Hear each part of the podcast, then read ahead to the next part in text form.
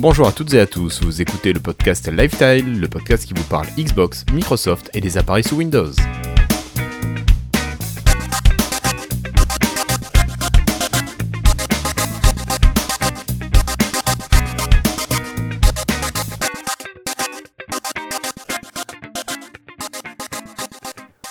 Bonjour, nous sommes aujourd'hui le jeudi 9 novembre 2017 et c'est l'épisode 117. J'ai autour de moi Monsieur Cassim. Bonsoir Cassim, comment ça va? Ça va, ça va très bien. Bonsoir à tous. En forme? Ça va, oui. Pas trop oui, embêté euh, par les news? Non, ça va. Ça- C'est live en ce moment. Ouais, c'est vrai que c'est assez tranquille. À côté de toi, j'ai Monsieur Christophe Peunier. Bonjour Christophe. Bonjour Guillaume, comment allez-vous? Bonjour à tous. Comment vas-tu? Très bien, très bien. Ça va, ça va, merci. Bon. Nous avons également David qui est là. Salut David. Salut les petits amis. Euh, David, la reprise, ça s'est bien passé? Ça s'est bien passé, ouais. Ça faisait, ça me manquait presque au bout de cinq semaines. C'est ça. Pour ceux Mm. qui le savent pas, euh, David nous a fait une belle petite euh, appendicite. Voilà. Et nous avons à côté de toi Flobo, alias Florian. Vu que tu es le seul Florian ce soir, je crois qu'on va pouvoir t'appeler Florian. Comment ça va Florian? Ça va bien T'as réussi à faire le plein d'essence Oui, oui, j'ai réussi à faire plein d'essence, rate le Windows, bon, euh, tout va bien pour aujourd'hui.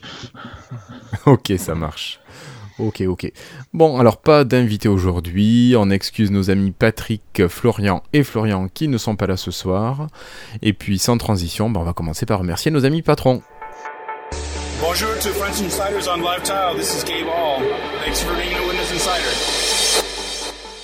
Merci à nos patrons Étienne Margraf, Nicolas Claire, David Catu, Melting Geek, Pascal Bousquet, Alexis Blanc, Cyril Plassard et Neville.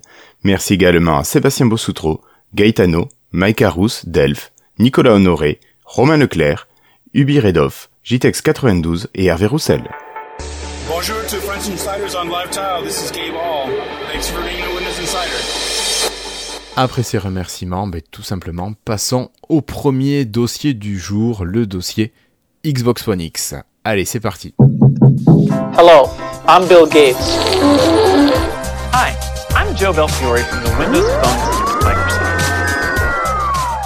Vous avez sûrement entendu parler dans les médias, surtout si vous nous écoutez, que la Xbox One X a été sortie le 7 novembre, donc il y a deux jours. Certains, alors pas parmi nous, euh, nous avons déjà un possesseur. euh, euh, Laurent a fait l'acquisition d'une Xbox One X édition Scorpio. Je pense qu'il doit être en train de jouer, de la tester ce soir. Donc je pense pas qu'on le voit dans le live. Tu parles de Delph est-ce oui, oui, oui. Est-ce que vous avez ici Il s'est connecté D'accord. Est-ce que vous avez, vous, précommandé ou commandé une Xbox One X? Cassim, tu Euh, sautes le moi- pas Ouais, alors, non, moi non, pas pour le moment. T'aurais pu en acheter C'est un prévu quand même? Non, Avec non. ton euh, iPhone. ouais. Euh, pour aller avec lui. Non, non. Euh, euh, non, moi je j'achète que des produits si le X se prononce 10. Sinon, euh, j'achète pas. Non. Euh, D'accord. Sérieusement, euh, non. là, alors, je dirai après ce que je pense de la console, mais euh, j'ai pas. J'avais déjà une Xbox beaucoup de One. E, là, pour l'instant. Oui, oui, j'étais pas très intéressé parce que j'ai pas un écran euh, 4K, mais euh, mais c'est très. Mais la machine me semble assez intéressante pour peut-être euh, éventuellement à un moment euh, franchir le pas si peut-être à baisse de prix ou pourquoi pas un autre jour quoi. Mais pas pour le moment, non, c'est pas prévu. Pas tout de suite. Ok. Christophe, je pense que tu as ton ministre du budget qui t'en a touché deux mots.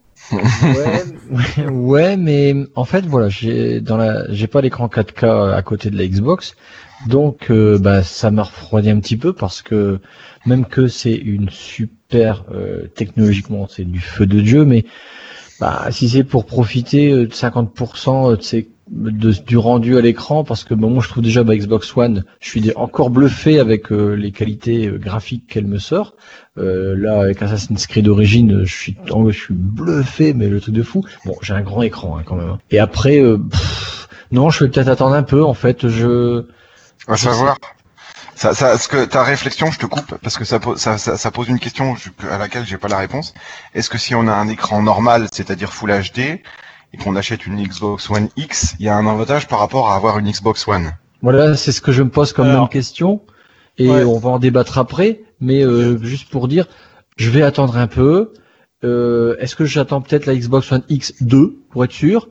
Mais euh, non, en plaisantant, hein, mais mais voilà quoi. Après bon, pas tout de suite. Du coup, en fait, j'ai j'ai vraiment été refroidi à cause de l'écran. Ça, c'est bon. D'accord. C'est c'est dommage quand même d'être refroidi à, à cause de ce paramètre. Mais le, le, le, le, le- le- la logique voudrait qu'on achète une télé avant d'acheter la Xbox Putain, One attends, ouais. Euh, tu vas dépenser 400 euros pour la Xbox et puis 1000 euros pour la télé, quoi. Non, mais dans l'ordre, ça veut dire si t'as si t'as un budget serré, tu peux pas acheter les deux. La logique veut que t'achètes d'abord la télé parce que t'as plus d'avantages. Si si tu peux pas faire grand chose de plus avec ta X sur ton ancienne télé, vaut mieux acheter une télé. Tu peux Et déjà en profiter. et j'espère que ça marche bien euh, en sortie parce que si les gens ils pensent tous comme moi, euh, bah ça va pas marcher le truc, quoi. Mais il y a pas beaucoup de gens qui ont un écran, euh, quand un même, écran si, en en fait. 4K. Si. Ça commence déjà, bah, ça commence pas mal à se démocratiser. Je pense que Microsoft il compte sur euh, là le Black Friday, et les fêtes de fin d'année, pour euh, que ça continue de, de se démocratiser. Il y a eu quand même pas mal d'événements sportifs qui commencent à être diffusés en 4K. euh, ça commence gen- gentiment. à- Disons que je pense pas qu'il y ait moins de télé 4K aujourd'hui sur le marché qu'il y avait de télé HD à l'époque où la Xbox 360 elle est sortie par exemple, qui était la Ah oui. première console HD. Tu vois, Mm. et je pense qu'il y a cet effet-là de. Mais t'as- je pense que t'as raison. C'est, euh, ça s'adresse d'abord aux gens euh, qui ont déjà euh, effectivement changé de télé. Je pense qu'il faut pas penser les deux achats simultanés et se dire ça va me coûter euh, 1500 euros. C'est plutôt Bah euh, j'ai déjà une télé 4K, je veux la console qui va avec, je prends telle console quoi. Bon, donc on en reparlera tout à l'heure. Et donc il nous reste Flobo. Flobo, toi qui viens d'avoir une Xbox One euh, S, si je dis pas de Ça bêtises. fait un an hein, maintenant. Ça Un fait un an déjà. Ah oui, le, Oui. le temps passe vite. Oui. Est-ce que toi tu penses switcher ou tu vas conserver Non, ta le- S Moi, je suis assez, euh, moi, ça- je suis vraiment pas intéressé par le 4K. Franchement, c'est pour une raison assez euh, simple. J'ai j'ai encore beaucoup de matériel de, de, de DVD, choses comme ça, et c'est déjà assez moche sur une télé euh, 1080p. Alors, j'ai pas envie de passer encore sur au-dessus. D'accord. Ah oui, tu seras obligé de tout changer pour du Blu-ray. Et même il y a des choses qu'on peut pas changer. Il reste toujours des restera toujours des, des sources euh, des sources basse qualité. Et, par, et aussi Oui, tant pas la fibre. Et aussi il faut il faut la fibre par exemple pour pouvoir streamer du 4K.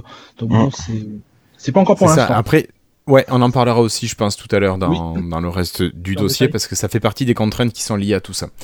Euh, si Nustico et Carotte vous voulez poser des questions, réagir, surtout, n'hésitez pas. Alors, commençons un petit peu avec une présentation de la bête. Euh, on en a un petit peu parlé. C'est déjà, c'est une, bah, c'est la plus grosse console techniquement qui existe, un truc assez énorme. Est-ce que Cassim ou Flobo, vous pourriez peut-être nous présenter, nous rappeler ce qu'il y a dedans, ce qu'elle est capable de faire? Alors tu veux t'y coller ou je m'y colle Plutôt, plutôt toi, moi j'ai pas suivi assez. Euh, Voilà, non, bah, alors déjà, tu as commencé par lui faire euh, un mauvais traitement là dans ta présentation, dans ton préambule, parce que tu commences à parler de grosses consoles. Est-ce que tu, je pense que ce que tu voulais dire, c'était une console puissante. Voilà, Parce oui, que une, grosse, une elle ne console hyper puissante. Oui, c'est vrai qu'elle est presque à peine plus petite. Non, elle, est, à peine petite plus grosse que les. Elle est plus petite que la Xbox normale? Que la, alors que la Xbox normale, oui, oui, elle est beaucoup plus petite et surtout elle est plus petite que la Xbox One S.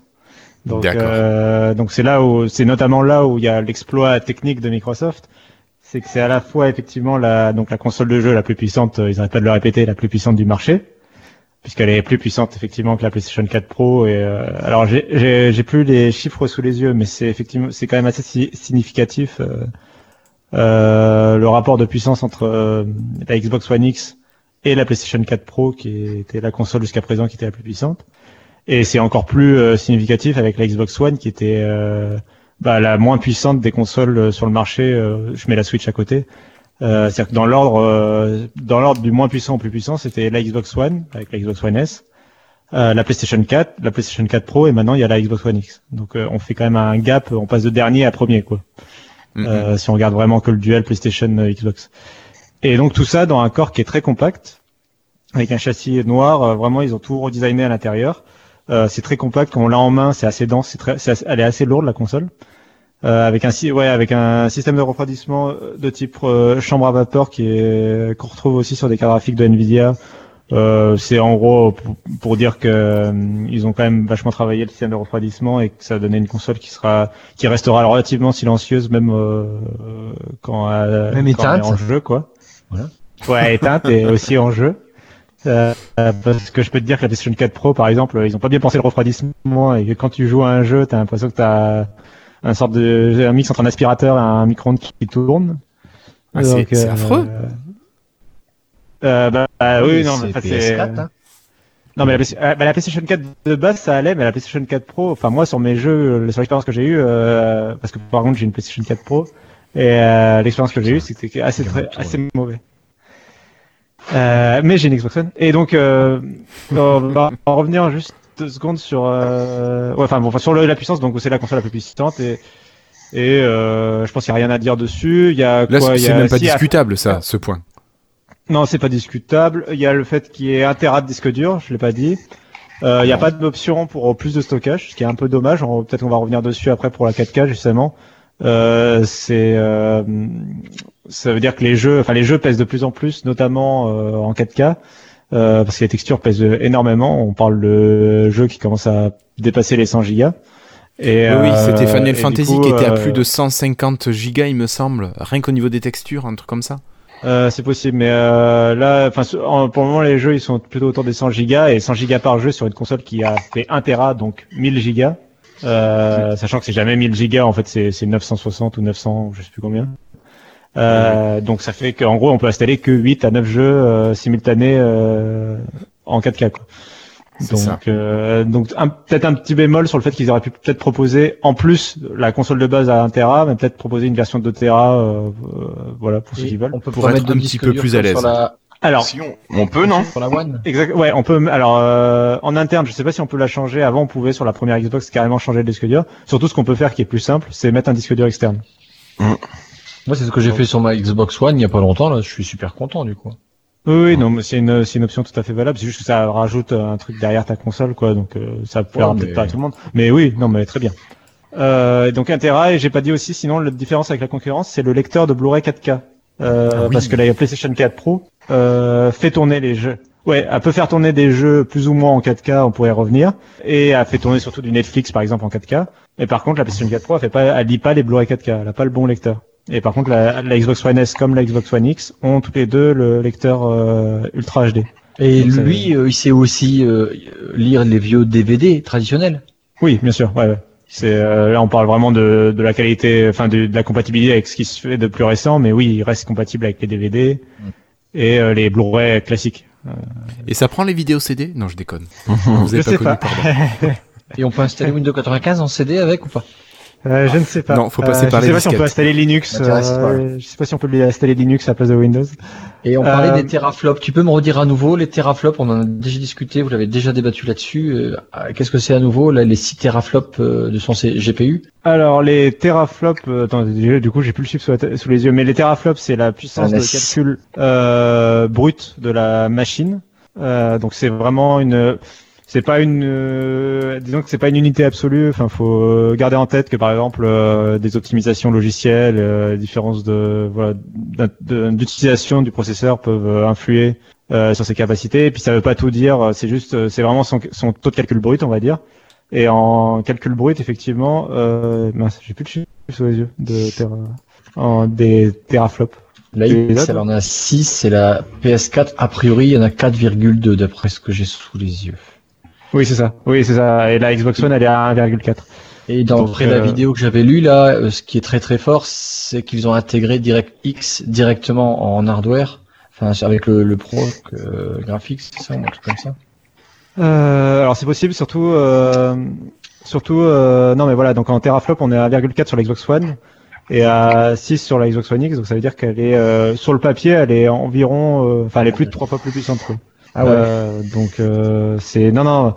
Euh, en termes de puissance, si on compte, moi selon moi, faut oublier ces, ces trucs théoriques. Et ce qui compte, c'est qu'est-ce qu'on en fait, c'est teraflop. Et là, d'après les premiers jeux, ce qu'on peut se dire, c'est que c'est l'équivalent d'un PC haut de gamme.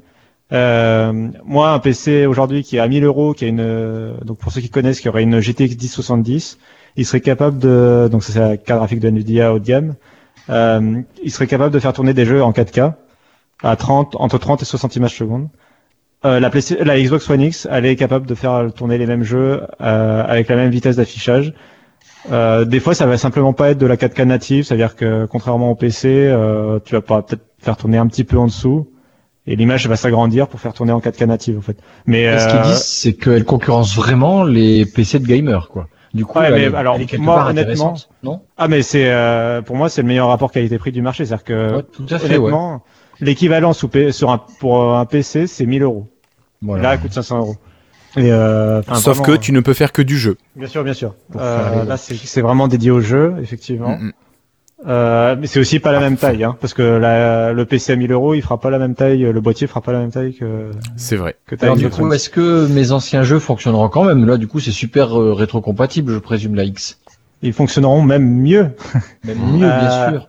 Alors, il y a alors, du coup, Ouais. ce que disait tout à l'heure David, euh, l'idéal, hein, le summum, c'est d'avoir un écran 4K. Bon, ça c'est fail pour moi, enfin pour la pièce là. Mais euh, euh, moi, j'ai que 4 mégabits, enfin euh, de download, donc c'est mort. Quoi. C'est comme j'ai pas la fibre, euh, je suis encore handicapé parce que je pourrais pas acheter le DVD parce qu'il servira que une fois de plus comme les- en gros une clé puis il faut retélécharger le jeu parce que j'ai déjà eu beaucoup cette expérience là avec les jeux Xbox donc du coup euh, je vais passer une semaine à télécharger un jeu quoi c'est ça? Euh, c'est un peu ça. Alors, euh, euh, d'abord, je vais revenir sur la compatibilité avec les vieux jeux. Euh, y a, donc maintenant, il y a la rétrocompatibilité avec la Xbox et la Xbox 360. Euh, et il faut savoir que la Xbox 360, les jeux sont améliorés et peuvent tourner en 4K. euh, certains jeux de la 360 en rétrocompatibilité euh, peuvent tourner en 4K et ils tournent et ils sont plus beaux. Il y a des effets graphiques et notamment le HDR qui peuvent être gérés euh, sur des vieux jeux. Euh, ce qui n'était pas le cas du tout à l'époque puisque le HDR n'existait même pas. Euh, donc euh, c'est vraiment un plus même pour ces vieux jeux là. Après il y a les jeux, même les jeux Xbox One et oui il faut le dire, euh, le jeu par exemple, euh, euh, qu'est-ce qu'il y avait? Il y avait Halo 5 par exemple, euh, qui a été mis à, ou The Witcher 3 qui a été mis à jour pour euh, pour gérer la Xbox One X. Donc c'est un vieux, c'est un jeu du début de la Xbox One. Tu l'avais acheté à l'époque, c'est toujours le même jeu, le patch est gratuit. Et il en gros, il devient un jeu entre guillemets Xbox One X. Donc ça, il y a pas de souci avec ça. Alors, Euh, j'en ai par- vu certains qui rigolaient en parlant des jeux là euh, je ne citerai pas les noms autour de cette table bien évidemment vous me connaissez qui se poilaient quand je disais putain j'aimerais bien jouer à Minecraft 4K Euh, j'avais tort ou j'avais raison? Tu avais raison. Non mais oui, enfin, bah non mais c'est pas parce que Minecraft c'est des gros cubes que qu'ils demandent pas de puissance graphique et effectivement en 4K euh, il faut la Xbox One X. Euh, pour et pour revenir sur ta question de connexion internet, c'est très important. Euh, tu as tout à fait raison. Notamment, il y a des patchs. Donc, euh, comme je disais, donc il y a des jeux qui ont été adaptés à la Xbox One X qui demandent un patch pour euh, gérer la 4K. En fait, c'est tout simplement les les, les textures 4K en fait. Hein. Euh, Ce genre d'assets. euh, et des fois, le développeur a aussi pu changer un peu le code pour, par exemple, euh, bah, la console était tellement puissante qu'en plus de gérer la 4K, bah, ils ont décidé de passer le jeu en 60 images secondes.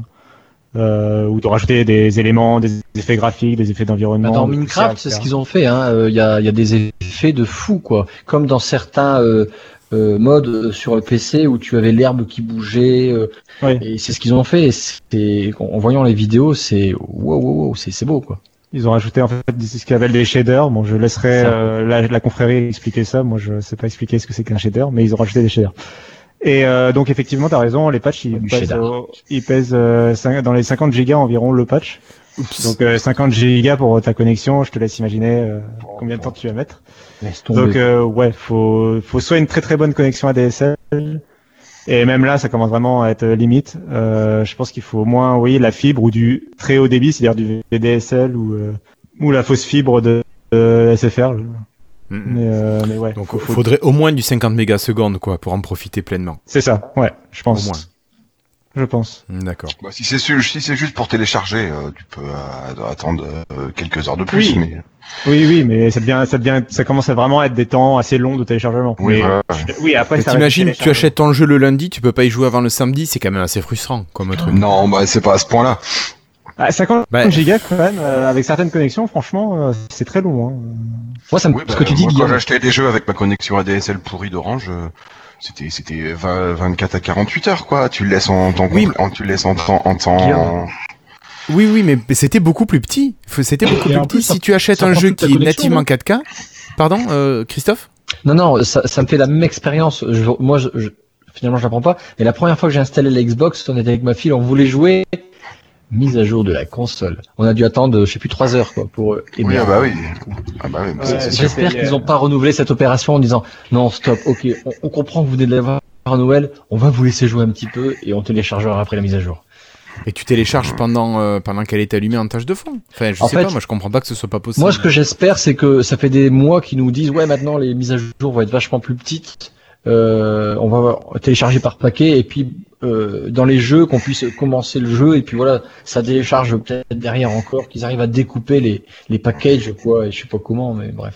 Mais Ah, t'as quand des tu jeux, fais je une sais mise que à jour Blizzard de ta fait. console, quand tu fais une mise à jour de ta console, il n'y a pas moyen de jouer.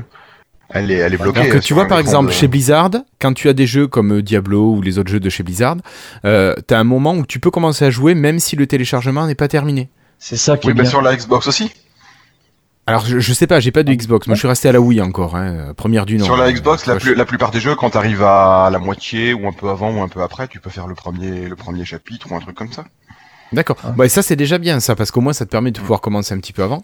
Non, non, c'est vraiment euh, la mise à jour de la Xbox qui bloque tout. Quand t'as une mise à jour Oui, oui. Xbox, euh, ça Bah bloque. hier j'ai voulu lancer hier soir je lance euh, Assassin's Creed, paf mise à jour euh, donc je pop ça, le jeu s'arrête et puis Ah, bah, c'était euh, le truc de fou quoi. Pour moi c'était quoi? 200 mégas quoi, le truc de malade quoi. Ça m'a pris euh, une demi 20 minutes quoi.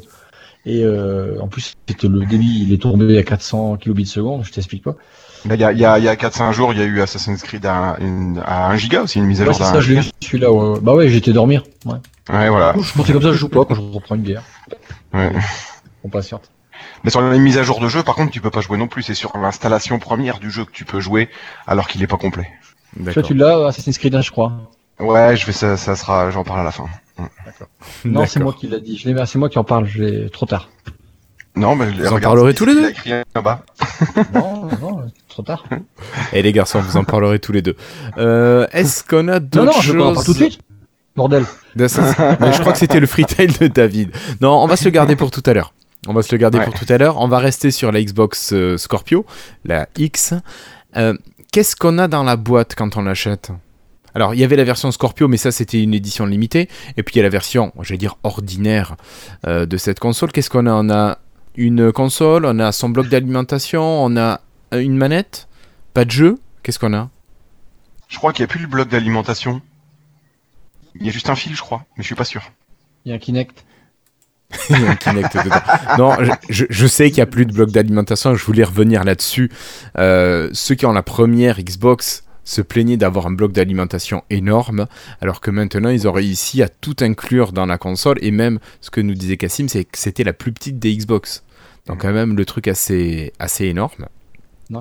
Euh, mais sinon, ma question est sérieuse sur la partie. Qu'est-ce qu'on a d'autre dedans? Elle est livrée avec un, une ou deux manettes, avec un jeu, doit y pas de jeu? une, il doit y avoir une notice d'installation, je pense. Euh, le son s'en fiche, ça. Je pense que ça doit. Un câble Tout un HDMI, chacun doit y arriver. on va pas faire un unboxing. Je trouve ça une nul. Non, non, mais juste savoir quand tu l'achètes, qu'est-ce que t'as, quoi. Ben, je Ouais, sais, quoi. personne l'a acheté, on sait quoi. pas. Tu crois pas qu'ils vont te faire un cadeau, quoi. Quand t'achètes une surface de studio, tu dois acheter la souris à part. C'est vrai, c'est vrai, tu as raison. Bah, si, il faudrait savoir le nombre un de bundle, manettes, hein. c'est peut-être ça qui veut savoir Guillaume, quoi. Le nombre de manettes. Oui, oui, oui, part je- ça, euh, voilà, le nombre de manettes, est-ce qu'elle est livrée avec un jeu, pas de jeu Bah, Je sais que la Xbox One, euh, elle est livrée, euh, alors t'as différents packages. Voilà, je voulais savoir ce qu'il en était de la X. Je pense qu'il y a qu'une seule manette, hein. Il y a toujours eu qu'une seule manette, hein, au début. Ah bon? J'ai dû acheter la deuxième alors. Ah ouais, je pense. Ah, d'accord. Je Ah. Ou t'as pris un bundle? Cassim? Ah, Cassie. Ah Ouais, oui, suis revenu. Euh, super. Euh, je sais pas pourquoi mon casque a planté au milieu de la truc. Bon. Euh, du coup, pour le bundle, euh, c'est une bonne question. Donc oui, il y a plus le bloc d'alimentation, il y a que le câble, il y a le câble HDMI, tout ça, c'est cool. Oui, il y a qu'une seule manette. C'est toi, t'as peut-être eu une manette offerte. Après, en général, ils offrent facilement des manettes supplémentaires avec des offres promotionnelles, surtout sur la première Xbox One. Non, mais là, il y a qu'une seule manette offerte en tout cas avec avec la console. D'accord. Et il y a pas de jeu. Qu'une seule manette offerte. Oui, enfin, il y a que. on, dit, oui, on dit offerte maintenant parce qu'on a l'habitude qu'ils filent rien avec leur truc principal. Alors. incluse. Il y a qu'une seule manette incluse dans le package.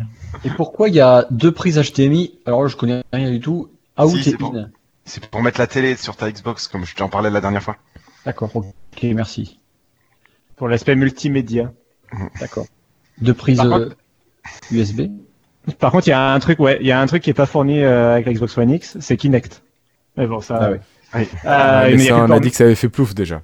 Oui, mais tu peux mettre une super webcam. Maintenant, c'est compatible. Ça marche bien. Mais est-ce que tu peux en mettre un si t'en avais un avant? Bah non, parce qu'il n'y a plus la prise propriétaire qui était toute pourrie d'ailleurs.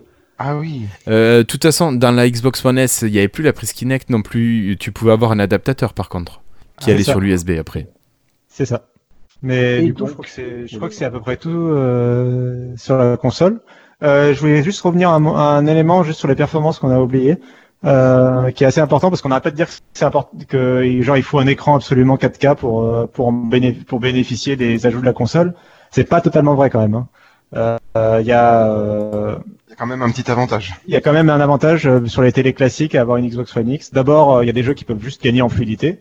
Et ça, les 60 images secondes, euh, ouais, il n'y a, pas besoin- de la 4K. Et l'autre euh, élément, c'est le super sampling euh, qui est intégré. Euh, c'est une, une technique qui permet, en fait, en gros, pour faire simple, la, la console va calculer en 4K l'image, même si votre télé est Full HD, et va euh, envoyer l'image en Full HD. Et vu qu'elle a calculé une image qui est plus dense que l'image de que l'image de votre téléviseur, ça va créer, euh, ça va lisser l'image euh, automatiquement euh, et de, avec une très bonne qualité en fait. Ça s'appelle l'an- l'anti-aliasing euh, et ça va vraiment être de qualité. C'est pour certains, si vous avez testé, c'est comme quand à l'époque, quand on avait des smartphones, euh, il y a avant, quand avant qu'ils aient des super écrans, les smartphones, quand ils avaient des écrans à peu près normaux et pas HD. Quand on lisait une vidéo en HD euh, 720p ou 1080p alors que ton téléphone avait un tout petit écran, bah, tu avais l'impression d'une meilleure qualité que si tu regardais une vidéo à la résolution native du téléphone. Ah oui. Euh, Et ça donnait cet effet-là un peu. Euh, et donc ça c'est le même effet, c'est juste que parce que la définition, c'est comme quand on regarde une photo, euh, pareil, une photo en 40 millions de pixels euh, sur un petit écran, ça rend mieux que euh, quand sur un grand écran, c'est à peu près la même, la même idée. hein. Euh, c'est la densité de pixels. Quoi. Ok. Donc euh, donc il y a un petit avantage, mais après c'est vrai qu'il la vend, il la vendent surtout pour de la 4K et j'ai du mal à savoir euh, quel pourcentage de jeux euh, profite de cet ajout-là et si c'est vraiment intéressant quand on n'a pas une télé 4K. À mon avis, euh, c'est intéressant peut-être si on a la première Xbox, la première Xbox One, et que du coup on va bénéficier, en changeant, on bénéficie à la fois de la puissance supplémentaire et euh, du fait qu'elle est compacte, du gain en place, le gain en Mm. beauté, etc., en design. Et tout ce qu'on veut. quoi. Tu vois, c'est quand on fait le pas d'un coup comme ça, un gros pas en avant, euh, là peut-être ça vaut le coup.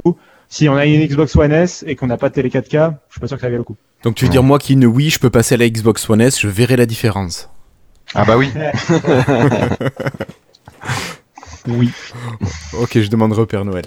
Bon, est-ce que vous voyez d'autres choses à rajouter sur cette Xbox? Bah, qu'elle est très très bien. Hein. Alors bon. Cassim, tu nous avais dit que toi, tu nous donnerais ton avis sur cette machine euh, un peu plus tard. Je crois qu'on est au moment du un peu plus tard. Qu'est-ce que tu en penses? Ah, euh, bah c'est pour un usage. Moi, pour personnellement, ce qui m'a fait ne pas la prendre à la sortie, c'est le manque euh, vraiment de jeux. C'est le prix et le manque de jeux qui m'intéressaient. En gros, euh, j'ai préféré par exemple dépenser le prix dans une Switch qui est plein de qui était récente en fait et qui a plein de petits nouveaux jeux qui sont intéressants, plutôt que moi j'ai déjà une Xbox One, hein, je le rappelle. Donc euh, de changer et de finalement de faire une mise à niveau qui du coup me fait avoir la même console au final Mm. avec les mêmes jeux et j'ai pas voilà de nouveaux jeux. En plus, j'ai pas d'écran 4K effectivement, donc j'avais pas euh, forcément là tout de suite l'intérêt pour une console. Après, elle me fait en- depuis qu'elle est sortie quand même, elle fait envie dans le sens où, comme je le disais, bah, j'ai une première Xbox One et euh, quand même le côté compact, le côté plus euh, plus avoir le bloc d'alimentation, tout dans le petit boîtier là, et le côté euh, console la plus puissante euh, dans un boîtier vraiment très compact, ça donne, ça fait envie quand même. Euh, et puis t'as vraiment l'impression que c'est l'année zéro, euh, que c'est un peu le reboot de la Xbox quoi. Que là il y a Phil Spencer qui est à la tête. On va en reparler après, mais euh, il y a des, il commence à y avoir des signes positifs un peu euh, pour le futur. Et puis contrairement à la première du nom, je te coupe juste un petit peu, mais là, cette console a vraiment de très bons retours dans les médias. C'est ça, Alors mais que la première s'était fait descendre par la communauté. C'est vrai que l'annonce avait été catastrophique au moment de l'E3, mais là, c'est contrairement à la première Xbox One, là, on a vraiment une console, j'ai l'impression, euh, que les médias euh, portent pas au nu, mais, mais, mais portent réellement, et auquel le public semble s'intéresser fortement. elle est, en fait, elle est bien née cette console. Quoi. Elle est bien Euh, née, par tout à rapport- fait, tu le dis c'est bien. Par rapport, non, mais par Mais rapport ça à la s'adresse pas encore à beaucoup de monde. Ça s'adresse pas encore à beaucoup de monde. C'est ça. Mais c'est un, est- succès d'estime. Mais c'est, ça, c'est voilà. Je pense que c'est ça. Euh, faudrait voir. J'ai hâte de voir les premiers chiffres de vente parce que c'est un vrai test euh, pour euh, Microsoft, je pense. Euh, mais ouais, non, mais t'as tout à fait raison. Euh, mais euh, c'est tout simple. La, la Xbox One de base, elle était plus chère que la concurrence et moins puissante que la concurrence. Euh, là, la Xbox One X, elle est plus chère que la concurrence toujours. Et par contre, elle est infiniment plus puissante et du, enfin, quand même le ratio de puissance en plus est largement euh, supérieur au prix que, supplémentaire que tu payes. Et donc, euh, enfin, elle a rap- pour moi, la- c'est la, en termes de machine, tout, tout secteur high-tech confondu, c'est un des meilleurs rapports euh, design performance prix qu'on ait vu depuis très longtemps. Euh, vraiment, enfin, c'est un, un PC à 1000 euros, dans, vendu à 500 euros, dans un châssis qui fait euh, un quart de la taille d'un PC, quoi. Mm, mm. C'est c'est tout. euh, Enfin voilà, c'est ça, quoi. Donc, euh, Bon. en fait, c'est vraiment, enfin, la machine est parfaite. C'est le moi, c'est le, le manque de jeu pour l'instant. Si elle avait, si elle avait ce petit jeu en plus exclusif euh, qui aiderait à la vendre, il y a Forza, mais moi je suis pas fan de jeux de course. Mais Ouais. voilà, un jeu qui moi me plairait et qui serait exclusif, peut-être ça m'aiderait, mais pour l'instant c'est pas le cas. Mais Forza ou Assassin par exemple, on l'a super. Oui, Forza qui est donné comme étant le jeu qui tourne en 4K à 60 images secondes, donc le truc juste euh, normalement énorme et hyper fluide et hyper agréable sûrement à utiliser. Donc Florian, toi tu pourras y jouer normalement, ça va pas te blesser les yeux. Toi qui aimes bien quand c'est Et- des multiples de 30 images secondes. Et Assassin, et Assassin, euh, pareil, apparemment, il a l'air euh, vraiment de bien rendre. Sur, il a l'air particulièrement bien optimisé. Ils ont l'air d'avoir bien particulièrement bien travaillé avec les équipes de Microsoft. Pour, euh, c'est le jeu pour- Assassin's Creed Origins, c'est le jeu porte-étendard de la Xbox One X. hein. J'ai une question euh, peut-être stupide, mais quand tu achètes les jeux en version boîte, t'as le Xbox Anywhere Access machin chouette là que tu peux jouer sur PC Joker, non, euh, non, tu y as pas. Je crois pas que tu l'aies. Euh, il faut les acheter sur le store en fait pour avoir accès euh, au, bah, au- au jeu depuis tes différents stores. Euh, Ouais. pour que associé avec ton compte. Mhm. Florian, un truc, ouais, moi je te le dis, euh, je veux dire. c'est que au moins avec la Xbox One X, on pourra utiliser les casques VR. Quoi. Non. Non. Bah, Non, pas pour euh, l'instant. On va l'utiliser. avec un futur casque. Si, alors Microsoft a déjà répondu là-dessus, et donc les casques de, effectivement, de Windows sont pas compatibles, les casques de Mixed Reality de Windows sont pas compatibles. Euh, si casque de VR il y, a, il y a un jour pour la Xbox, ce sera un casque sans fil. Et bon bah il sera annoncé. À mon avis, il sortira l'an prochain, mais euh, mais c'est pas encore pour tout de suite. Et il n'y a pas de casque compatible. Et euh, juste Florian pour le Xbox Play Anywhere, Microsoft ils auraient adoré faire ce que tu dis. Mais pour faire ce que tu dis, il faudrait que quand tu, quand tu, et il faudrait que quand tu prennes ton disque et que tu le mettes dans la console, le disque soit associé avec ton compte Microsoft Ouais, ouais. et que tu ne puisses pas le prêter, le revendre facilement. C'est ce que Microsoft avait présenté avec la Xbox One et c'est ce que Ouais, les joueurs ont détesté. Donc euh, les joueurs ont dit non, on veut pas, on veut pas avoir accès à notre jeu gratuitement sur toutes nos machines, on veut pas le prêter facilement euh, par. euh, mais Ils avaient, voilà. ils avaient, ils avaient présenté ça de façon assez foireuse. Oui, ils ont présenté, ils ont présenté ça de façon assez foireuse. Ouais, mais bon. Mais, non, mais voilà, du coup, ça, ça, ça s'est pas fait, donc Ils effectivement. ont mis le poids sur les accents, sur les points négatifs à l'époque, donc bon, enfin bon, c'est. Alors que moi, pour moi, ça aurait bien correspondu, hein, euh, ce qu'ils avaient Ah, mais, annoncé. enfin, on le dira jamais, mais la, la vision de base de la Xbox, ça avait mérite d'être là, quoi. Enfin, euh, ils auraient moi, ce qui me manque aussi, c'est les, toutes ces histoires de. Ils avaient annoncé tout un service de série Xbox, tout ça. euh, Ils avaient commencé à en sortir une ou deux, je sais pas si vous vous souvenez. Des- Ouais, oui, ça aussi, c'est mort. Ça, faut Et oublier. je- ceux que j'avais, ceux qu'ils avaient sortis, c'était pas mal du tout. Hein, c'est qu'ils ont tout arrêté, franchement, mais bon. Ouais, non, mais c'est, on va pas repartir dans le débat de la première Xbox. Et Ouais. justement, là, la nouvelle Xbox, elle est vraiment tournée vers le gaming. On sent qu'ils y vont avant dans les jeux, et donc euh, là, maintenant, c'est jeux vidéo, jeux vidéo, jeux vidéo. Quoi. C'est dommage. Et elle le fait très bien. Mais elle le fait très bien. C'est un peu dommage quand même parce qu'une machine aussi puissante, comme tu dis, elle pourrait faire. euh, bah, il pourrait faire une mise à jour et en faire un PC basique, hein, pour, pour même un PC assez bon pour les gens. Non, mais, non, mais arrêtez de vouloir. Non. Non, mais même, euh, en termes de communication, ce serait horrible. Non, non, mais c'est un truc pour les joueurs de jeux vidéo, et puis c'est tout, quoi. Faut garder les choses simples, un peu. Le, le Microsoft qui s'égare et qui essaie de faire des trucs, euh, ah, qui essaie de mélanger un toaster et un frigo. euh, Ouais, voilà. Un, un téléphone, c'est un téléphone. Une montre, c'est une montre. Une Xbox, c'est une Xbox.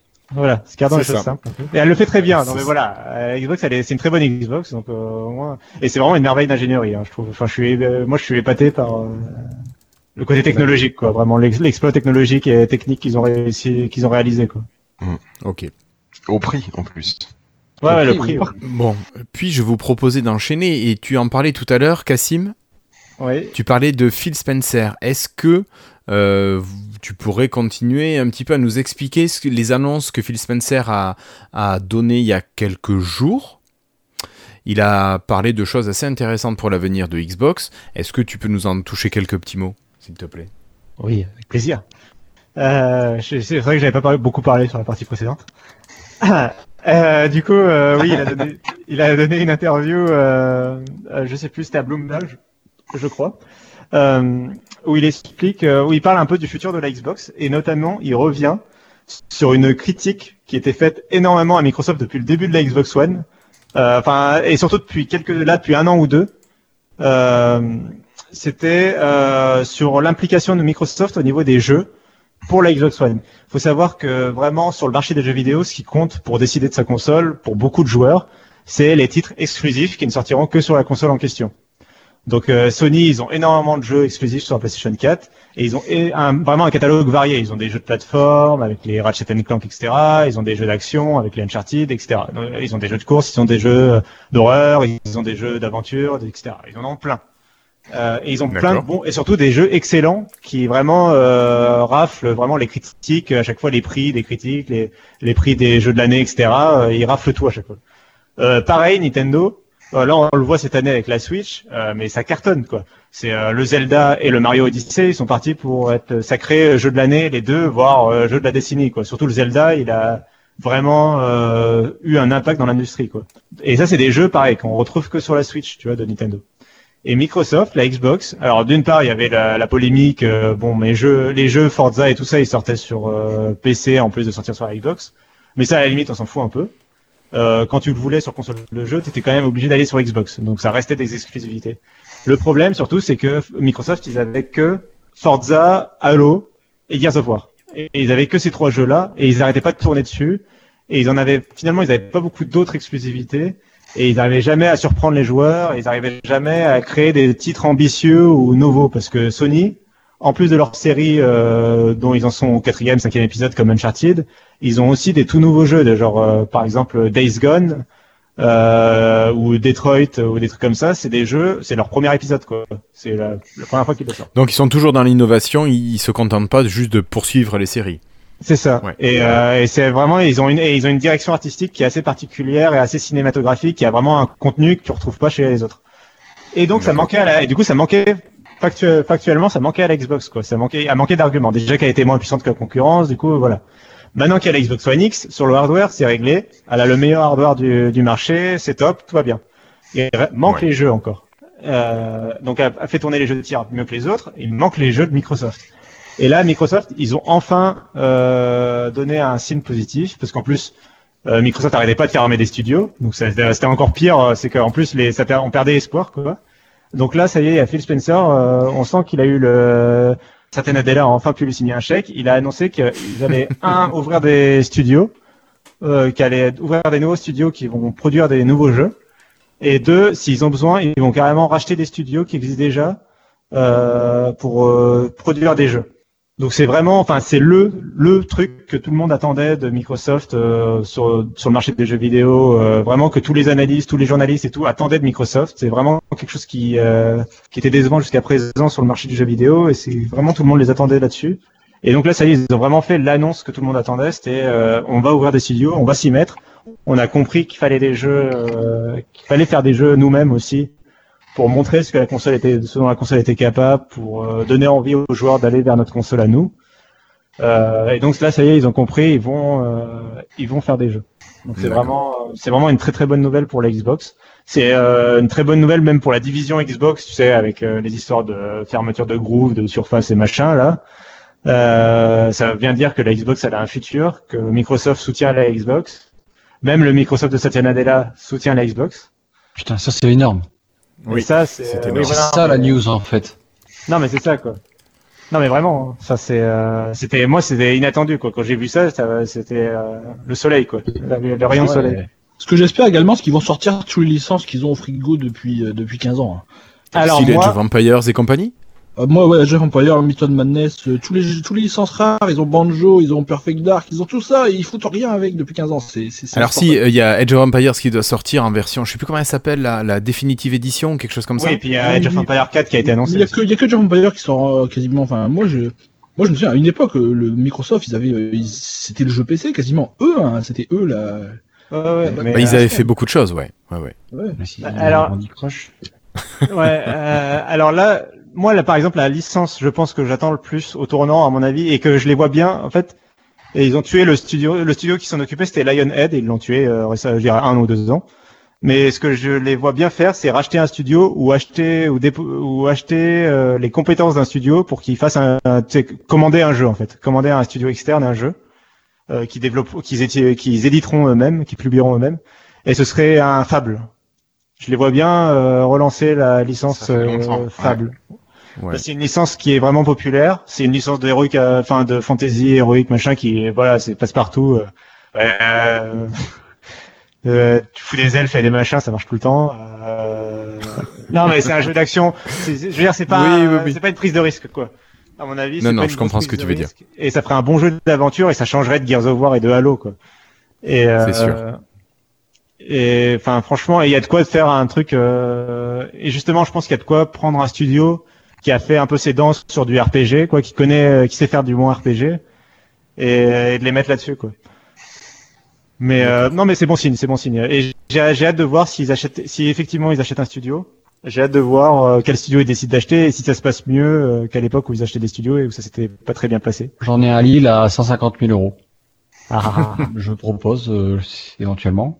si ça, si ça, si ça t'y est intéressé. Bah, je pense. Écoute, sur l'île, c'est pas loin de, c'est c'est le centre de l'Europe. quoi. D'accord. Bon, et euh, bon. dernier élément de l'interview, juste, euh, qui Oui. parle pas des jeux, mais euh, c'était un, c'était le petit truc de l'interview euh, qu'il a dit très rapidement. Euh, c'était à propos du cloud gaming. Euh, Ah oui, et sur- oui, dans le fait qu'il croit beaucoup au, au streaming de jeux vidéo. Et il a mentionné, Ouais. je l'ai plus sous les yeux, mais le fait qu'il voulait absolument euh, développer vraiment euh, euh, développer un système de streaming à la Netflix pour le jeu vidéo, euh, qui ne demandera même pas de, de console de jeu, vraiment euh, vraiment comme Netflix quoi. Euh, donc ça sera sur tout type de machine, un service Xbox, et ce serait dans les trois ans à venir. Ils aimeraient D'accord. vraiment, euh, ils aimeraient vraiment lancer. D'accord, Eh ben, sauf faut que techniquement, c'est hein. pas ce qu'il faut. Non mais en fait, faut toujours attendre.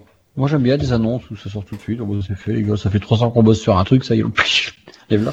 Ouais, ouais, ouais, ouais. Mais après, ils sont pas forcément capables de garder le secret pendant trois ans sur un projet, donc ils sont obligés aussi de faire des annonces pour euh, Ouais, ouais. euh, Ouais, se ouais, bah, prévoir, se prémunir aussi de dire, ce genre euh, de. Les gars, euh, je vous jure, on va faire des, des jeux, quoi. On va acheter des studios. Ouais, il serait temps, les gars. Euh, Et c'est là où j'ai l'impression que c'est peut-être là qu'il a réussi le, le petit fil là, le, le, le filou là.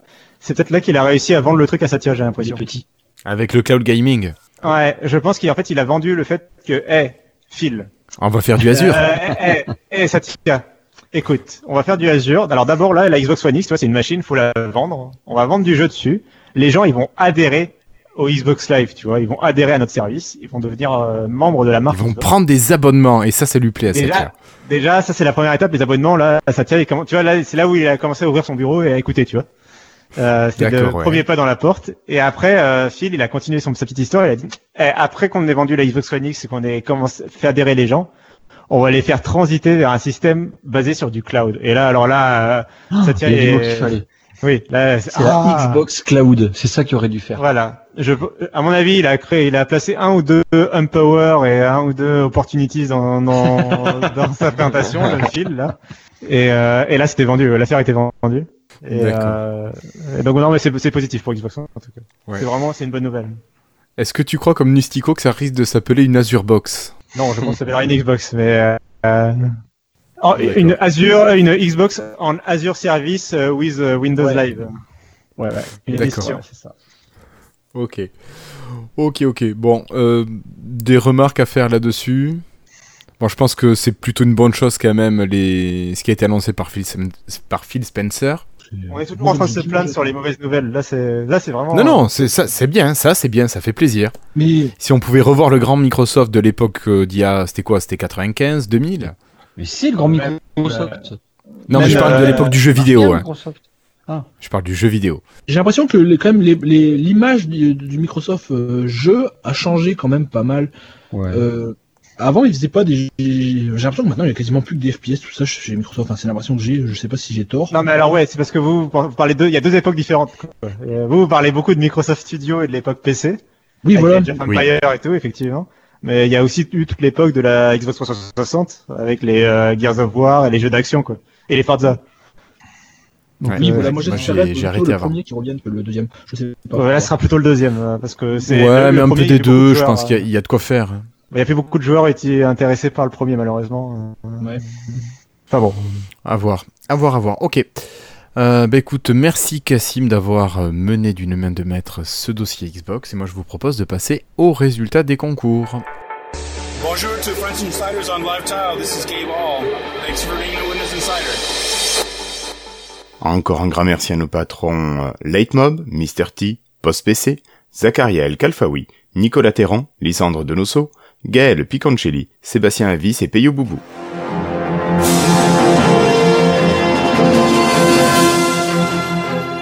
Et Eh oui, je sais pas si vous vous rappelez, mais nous avions lancé deux concours il y a deux semaines. Un premier concours pour gagner un abonnement de 6 mois à développer.com. Euh, donc nous vous proposons tout simplement eh bien, de découvrir euh, le vainqueur de ce concours. Et hop, mon générateur sur random.org est parti. Je clique sur Generate et c'est le numéro 4. 3, c'est Zoro 94 595 qui a gagné. Euh, Est-ce que Christophe, je te copie, hop, son pseudo ici. Est-ce que tu peux, avec le compte de Lifetile, lui dire qu'il a gagné l'abonnement à développer J'avais déjà son compte parce que tu m'avais déjà dit que c'est lui qui gagnerait il y a une semaine, donc c'était déjà prévu. Mais c'est pas vrai. Je suis même Bah, pas sûr qu'il ait joué. euh. Ah oui, c'est mon Ah, mais alors. Bon, Je sais pas qui c'est Zoro. Non, non il est pas là, j'imagine? Je sais pas. Pas sur le chat? Non, non, il est pas là. Mais je connaissais les- une partie des autres, mais pas celui-ci. Donc voilà, pour le concours à développer.com, est-ce que Christophe, tu as la question pour euh, le, le prochain abonnement? Putain, non. Tu pourras en chercher une que je donnerai après le résultat du concours pour l'enceinte. Ouais, en fait, on va la... Voilà, c'est ça. Alors, ok, deuxième concours. Alors là, pour ce deuxième concours, je remercie Cassim qui m'a trouvé un outil super pratique pour cela. Euh, si on doit dire, on a quand même presque un millier de retweets sur, euh, sur ce concours. C'est quand même assez énorme. On n'a jamais vu ça, je crois, euh, pour tous les concours qu'on a pu faire, pour une belle petite enceinte Bluetooth. Donc, ben, on va tirer au sort le gagnant de ces 936 participants. Et je clique sur le pic random retweet. Et c'est Guingamp. Alors, Guingamp, hop, aller, euh, arrobase allerggp qui gagne ce concours. Alors, En avant. un avant Guingamp, voilà, sûrement un amateur de football. Voilà, donc j'espère que nous avons fait deux heureux ce soir. Christophe, toi qui es un développeur, toi qui développes euh, beaucoup surtout en visuel basique, est-ce que tu aurais une question à nous poser? Moi, j'ai une question.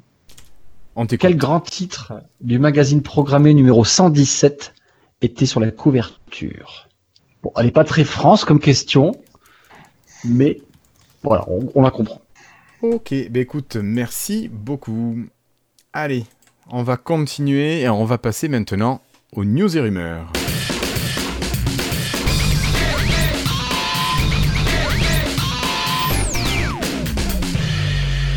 Alors, euh, on va commencer avec une petite info. Alors, je l'ai appelé tais-toi, mais si vous êtes encore un utilisateur de Edge, le navigateur de Microsoft, comme moi, vous pouvez parfois avoir des, moments assez désagréables lorsque vous ouvrez une page web et que vous allez entendre un son désagréable. Alors, parfois c'est une petite musique, des fois c'est une publicité, mais des fois c'est euh, c'est juste euh, juste nul, c'est juste euh, désagréable, voire pire, et vous aimeriez que le son soit coupé rapidement de la page web. Et Ouais. si vous utilisez Edge, ben, c'est impossible. Il faut aller chercher le lecteur. Alors des fois, il est perdu dans un sous-menu d'un truc bidule. C'est une publicité débile et c'est pas possible. Si vous utilisiez Firefox, il suffisait de cliquer sur le petit haut-parleur qui était dans Ah. l'anglais et vous coupiez automatiquement le son. Mais je vais utiliser bien. Firefox alors.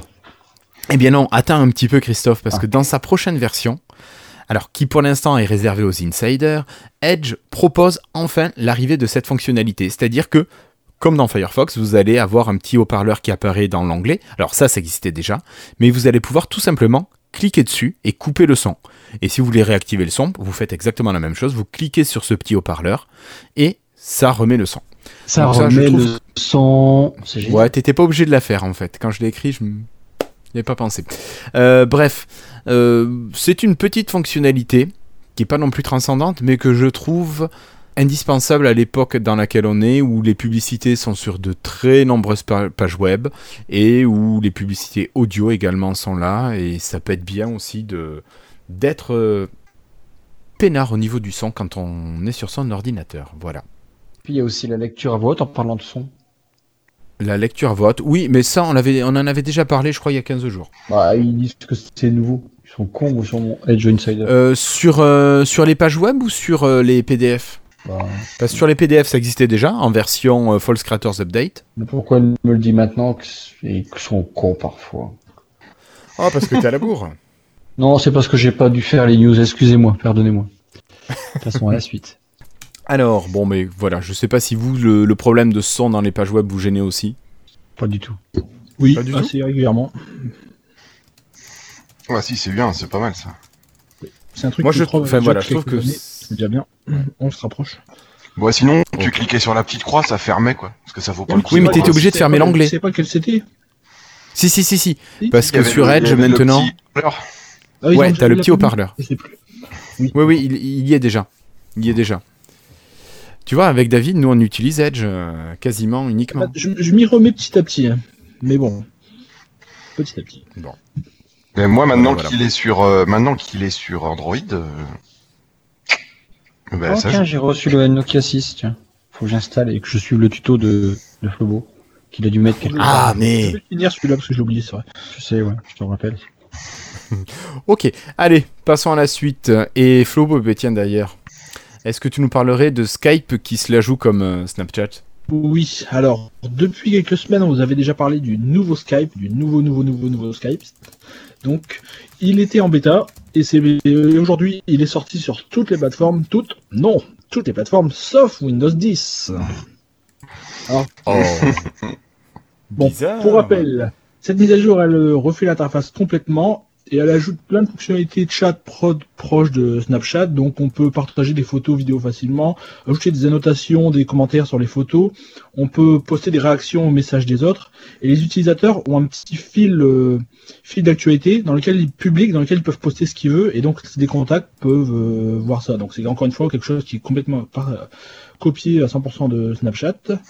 Donc bon, c'est disponible aujourd'hui en donc en, en public pour iOS, Android, Mac, Windows 7 et les 8, mais pas sur Windows 10 où on a l'UWP qui sera mise à jour vers cette nouvelle version euh, bientôt, d'après ce qui nous dit. Ultérieurement, quoi. Dans les Oui. 5 ans qui arrivent, c'est ça pour euh, Oui, ça le délai ça, de Skype Ça doit être ça.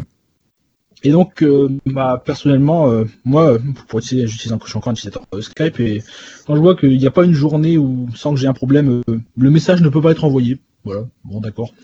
Je voudrais dire, plutôt que d'ajouter plein de, plein de conneries, il pourrait bien de, il ferait bien de, d'avoir un la base du système qui fonctionne, quoi. Ça, j'aimerais bien de- pouvoir envoyer des messages déjà, de façon fiable. C'est ça, que le, que le basique euh, fonctionne années- bien.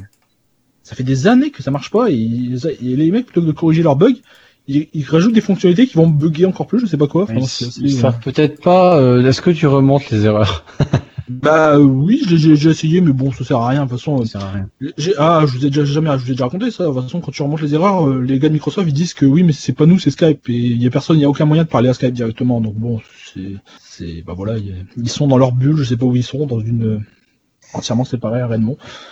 Enfin bon, voilà pour dire, bah, c'est un peu dommage quand même que encore une fois ils aient délaissé Windows. hein, J'ai envie de dire, c'est, ça les tuerait quand même de mettre quelques personnes pour que l'UWP sorte en même temps que les autres versions. C'est, c'est incroyable, toutes sauf l'UWP. Même la version Linux est sortie. Hein.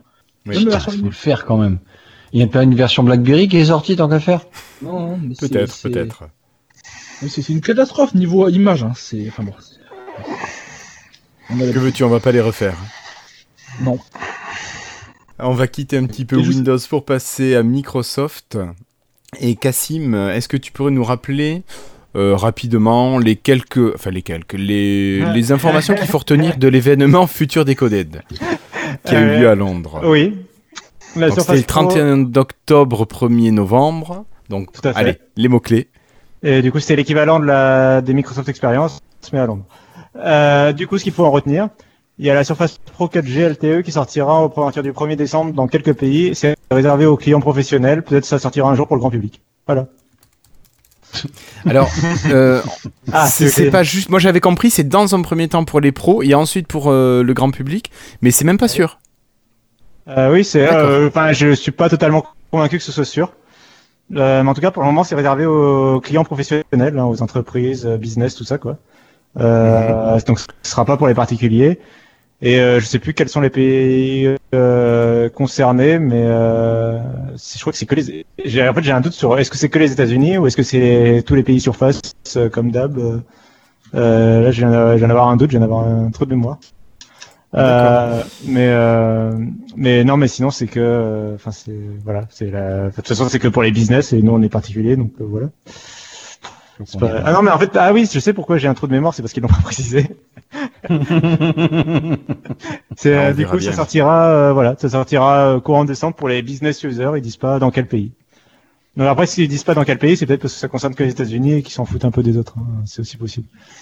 Euh, Ouais, mais alors qu'elle est annoncée, euh, le, le modem 4G qui est prévu pour le, le- cette surface est quand même euh, dispose d'une vingtaine de bandes euh, Oui, oui, oui, il est- 4G, ouais. donc il est quand même prévu pour l'international. Oui, bien sûr. Bah, il faut quand même que les Américains puissent voyager dans le monde, quoi. Ouais, d'accord, tu le vois comme ça. Non, non, alors plus sérieusement, là je troll un peu. Non, oui, euh, il est effectivement compatible avec euh, le truc international, donc effectivement, ça fait que s'ils veulent le lancer ailleurs, ils peuvent. Euh, maintenant, euh, oui, un téléphone compatible, enfin un appareil compatible avec plein de bandes 4G, c'est aussi juste pour les gens qui puissent voyager en fait, hein, tout simplement. D'accord. Et est-ce que on sait si c'est une vraie carte SIM qu'on met dedans ou si c'est une eSIM, justement? C'est une carte. Ah, tu me remets le. Euh, c'est une carte SIM normalement. Donc nano SIM, micro SIM, SIM. nano SIM, nano SIM. D'accord. C'est marche, une nano. SIM, je crois, sur le côté, à côté de la, du truc de lecteur, lecteur SD. Euh, si je me, si J'ai je pas vu les visuels. J'ai même pas regardé, tu me diras. Mais euh, bah, les, les visuels, ils sont très simples. C'est la même chose. C'est exactement la même chose que la Surface Pro euh, classique 2017. euh, de 2017. Euh, Il y a juste un au niveau de la bande euh, que ça change un peu la bande plastique, mais euh, sinon c'est la même chose. Ça marche, merci beaucoup Cassim. Bah écoute, je crois qu'on va quitter Londres et puis on va passer à Flobo qui va nous parler un petit peu d'Outlook.com euh, avec des nouveautés premium. Oui, alors euh, sur Outlook.com, il y avait une, un système de compte premium, donc c'était un abonnement complètement séparé de Office 365. Alors je crois que c'était pour quatre, euh, pour euh, quelques euros par mois, je ne sais, j'ai oublié le, j'ai oublié le prix, le prix exact, c'est pas grave. On avait donc euh, pas de pub, des protections en plus contre les- le phishing et les malwares et un accès au service euh, après-vente, pour- au service euh, pro- client premium de- d'Outlook. Alors c'était un Tu abonnement. essayé toi à l'époque? Bah je crois non parce qu'on pouvait s'inscrire seulement pour les Américains. Ah oui, c'est vrai, ou peut-être des Anglais aussi. Euh, Peut-être, en tout cas, c'était pas pour nous. Et maintenant, c'est ça va être intégré à partir de donc des mois prochains à Office 365. Et donc tous ceux qui ont Office 365 vont avoir Outlook. Donc on n'aura plus de pub sur Outlook.com. Et on- normalement, on aura accès à un, donc un service après-vente euh, supérieur. Après, pour l'histoire de protection en plus contre le malware et le phishing, je me demande bien ce que c'est, parce que je me dis, il, y a déjà ça dans Outlook de base, donc je, il faudra tester pour voir ce que ça donne en supplémentaire. Je vois, c'est une bonne chose que Outlook.com évolue également parce que c'était aussi un service que je trouvais qui était un peu à l'abandon, malheureusement. Ils nous avaient migré sur la version des pros puis ils se touchaient plus vraiment depuis un an. Mais petit à Mm. petit, donc bon, peut-être que peut-être que ça va recommencer à évoluer. On va voir ça. Bah, elle est bien la version bêta. retrouvé t'aimes des développeurs. Ouais, mais moi, je fonctionne. Moi, moi, moi, je peux pas envoyer d'email avec hein, depuis un an. hein. Quand je peux envoyer un email, ça, ça, ça plante et ça l'envoie, ça le met dans mon dans mon dossier euh, au draft. Comment on dit en français, je sais plus. Euh, Brouillon. Brouillon, oui. Et ça fait un an que je contacte le support et ils me disent euh, oui, bah c'est con, ça marche pas et voilà. D'accord. Putain, t'as des super expériences, toi. Oui, mais- Bah, euh, Ah mais c'est énorme. donc je me dis peut-être que quand j'aurai le support premium, je tenterai à nouveau. D'accord, ok. Bon, rien de plus sur, euh, sur cette application? Non, c'est- Enfin, sur euh, ce service, pardon. Oui. Non, je pense qu'on a fait le tour. Oui, il y a la version bêta aussi qui évolue. Bon, après, euh, elle est pas mal. Oui, c'est vrai que niveau interface, elle est bien. Je- Moi, c'est juste qu'elle fonctionne pas, c'est ça. C'est quand même ballot. Ok, bon mais ça marche, merci beaucoup Flobo. Et euh, tu nous parlais d'Outlook, on va continuer avec l'application Courrier, euh, qui est mise à jour, et donc même les non-insiders maintenant peuvent avoir la nouvelle version de l'application Courrier. On a Ancestral qui nous a mis une petite image sur le, sur le Slack, d'ailleurs si vous voulez euh, nous retrouver, vous pouvez aussi venir vous inscrire sur le Slack. Donc Christophe en écrit à contact@lifetile.fr. Vous nous mettez que vous voulez nous rejoindre sur le Slack. Si jamais vous voulez une autre adresse mail d'invitation que celle que vous utilisez pour nous écrire, vous le mettez dans le sujet du, du message. Sinon, ça se fait tout seul. Avec euh, les copains, on est là souvent et on vous invite assez rapidement. Alors, euh, ce, hum, cette application courrier, euh, qu'est-ce qu'on y retrouve dedans, Flobo, dans la nouveauté? Nos mails. Niveau, niveau Bien euh, sûr. fonctionnalité, il n'y a, il y a absolument rien qui change, c'est juste le nouveau. C'est que le design. Fluent. Si, ça y est, moi j'ai le Fluent Design, je l'avais pas l'autre jour. Oui, c'est ça. C'est ça. Elle est disponible pour tout le monde maintenant. C'est c'est une bonne chose parce que moi je pensais que ça allait. euh, il va aller falloir attendre que tout le monde soit à Redstone, à Redstone 4 pour la prochaine mise à jour de de Windows pour qu'on l'ait. Mais c'est bien. Ils déploient. Ils ont déployé ça assez rapidement. hein. Ça fait que même un mois entre la version Insider et la version euh, pour tout le monde. Tout public. Rapide. Ouais. Et je sais que certains d'entre vous étaient en Insider, donc vous avez pu tous la tester maintenant, j'imagine. Euh, moi, je l'ai eu depuis, depuis quoi 2-3 jours, là, la nouvelle version. Et non, je suis plus insider parce que j'en ai marre de réinitialiser les machines. Et voilà. C'est vraiment sympa cette nouvelle version, en fait, je trouve. Elle est belle, elle est bien. Ouais, ouais. Cosmétique surtout, euh, non? Pardon? C'est cosmé- cosmétique surtout cette mise à jour. C'est- C'est cosmétique uniquement. J'aime bien en fait qu'on a plus cette barre de titre là-haut. Oui, voilà, Moi, c'est ça. Et moi, j'ai même génial, envie- en fait. J'ai même envie Avec le petit rond enlève quand t'appuies là Non, la barre, la barre horizontale bleue que tu avais avant sur Windows XP, tu te souviens Euh, ouais. La barre où c'était marqué euh, fenêtre. La, la barre où il y a les trois D'accord. boutons euh, fermés euh, ou euh, fermés, euh, euh, réduire et. Tiens, j'ai pas longtemps, j'ai eu un client au téléphone, il savait pas à quoi ça servait. Le fermer, il Ah oui savait, mais pas les autres. Je vous jure que c'est vrai. Oh là là. Il y a des gens qui ont peur de hein. Alors bref, c'est vachement beau maintenant et je trouve que ça fait super bien. Ça veut dire qu'à chaque fois qu'il avait plus besoin d'une fenêtre, il la fermait puis ils ont, il la Non, en plein rouvrait ailleurs. Je sais pas, mais c'est c'est parfois des boulets, j'en ai, hein, c'est, faut pas croire. Oh, je voudrais pas faire ton a métier. des geeks, les gars, mais vous savez, dans le monde réel, parce qu'il y a un monde réel à côté, hein. Les gens, ils savent pas, quoi. Et parfois, je tombe sur des, je tombe sur des, des perles, quoi. Pour de- revenir sur le, sur le design, c'est une bonne chose parce que pour une fois, en plus, c'est très proche des mock-ups. Je trouve que depuis le début de Windows 10, à chaque fois, ils nous font des mock-ups magnifiques et les apps sont jamais aussi belles que le mock-up. Et là, pour une fois, c'est bah, c'est vraiment, c'est quasiment ce qu'on avait en mock-up et c'est très beau. C'est magnifique. Ah, c'était juste l'image que j'avais mis à moi en arrière-plan qui est magnifique. Ah ouais, finalement, elle est moche toute seule sans image. Non, non, C'est ça, tout l'intérêt vient de l'image que tu lui mets derrière. Mais carrément, quoi. Mais ils en ont mis une jolie par défaut exprès. Hein. Non, mais moi, j'adore le Fluent. Hein. Franchement, euh, c'est super génial. Faut qu'ils en foutent partout, quoi. Euh, ok, bon, on va continuer tout simplement. Et puis cette fois-ci, on va quitter l'application courrier pour passer à une application d'image que Microsoft, euh, enfin, une société que Microsoft vient de racheter partiellement. Euh, l'application, enfin, c'est le, alors je sais pas comment on doit parler de Swing. Est-ce que c'est SWNG Vas-y, swing. C'est, il y a pas de euh, oui, Oui, ça se dit swing. Oui, ça dit swing. Ouais, mais alors, est-ce que c'est la société? Est-ce que c'est le service? Est-ce que c'est l'outil? Euh, Voilà, parce que qui c'est qui peut nous parler un petit peu de ça? Nous éclairer, s'il te plaît. Alors, peut-être Cassim, je te sens bien au courant là-dessus. Euh, ouais, fait quoi. C'est euh, une application euh, qui était disponible pour les appareils sous iOS, qui avait été donc, c'était à mon avis une start-up. Enfin, c'est euh, effectivement l'entreprise, elle s'appelle Swing. Euh, euh, L'équipe, donc, enfin, l'application développée s'appelait Swing. Et, et donc Microsoft l'a racheté. C'était une application qui permet de prendre des photos, de créer des photos animées, un peu comme ce qu'on avait à l'époque avec nos Lumia, quoi. Et, euh, et donc euh, ils ont racheté ça et ils l'ont ra- et les ont euh, intégrés non pas à l'équipe photo, mais à l'équipe euh, Skype. Oh merde. Tadadin, tadadin, tadadin. Oh, Ouais. Poi, poi, poi, poi. Euh, et alors pourquoi ils l'ont euh, intégré à l'équipe Skype, me direz-vous, me demanderez-vous? Eh ben, Pourquoi que- ils l'ont intégré? Eh ben, parce que la nouvelle application Skype sur Android et iOS se veut être un concurrent de Snapchat et de Instagram. Mais Euh, sincèrement, euh, y a- ils ont de l'espoir euh, à vouloir faire concurrence à Snapchat? Bah, j'ai quand même espoir. Moi, mon espoir, c'est que Satya Nadella, il se réveille un matin et qu'il se réalise que, oh, mais il y a aucune raison d'être le troisième du marché quand il y en a deux qui font ça très bien.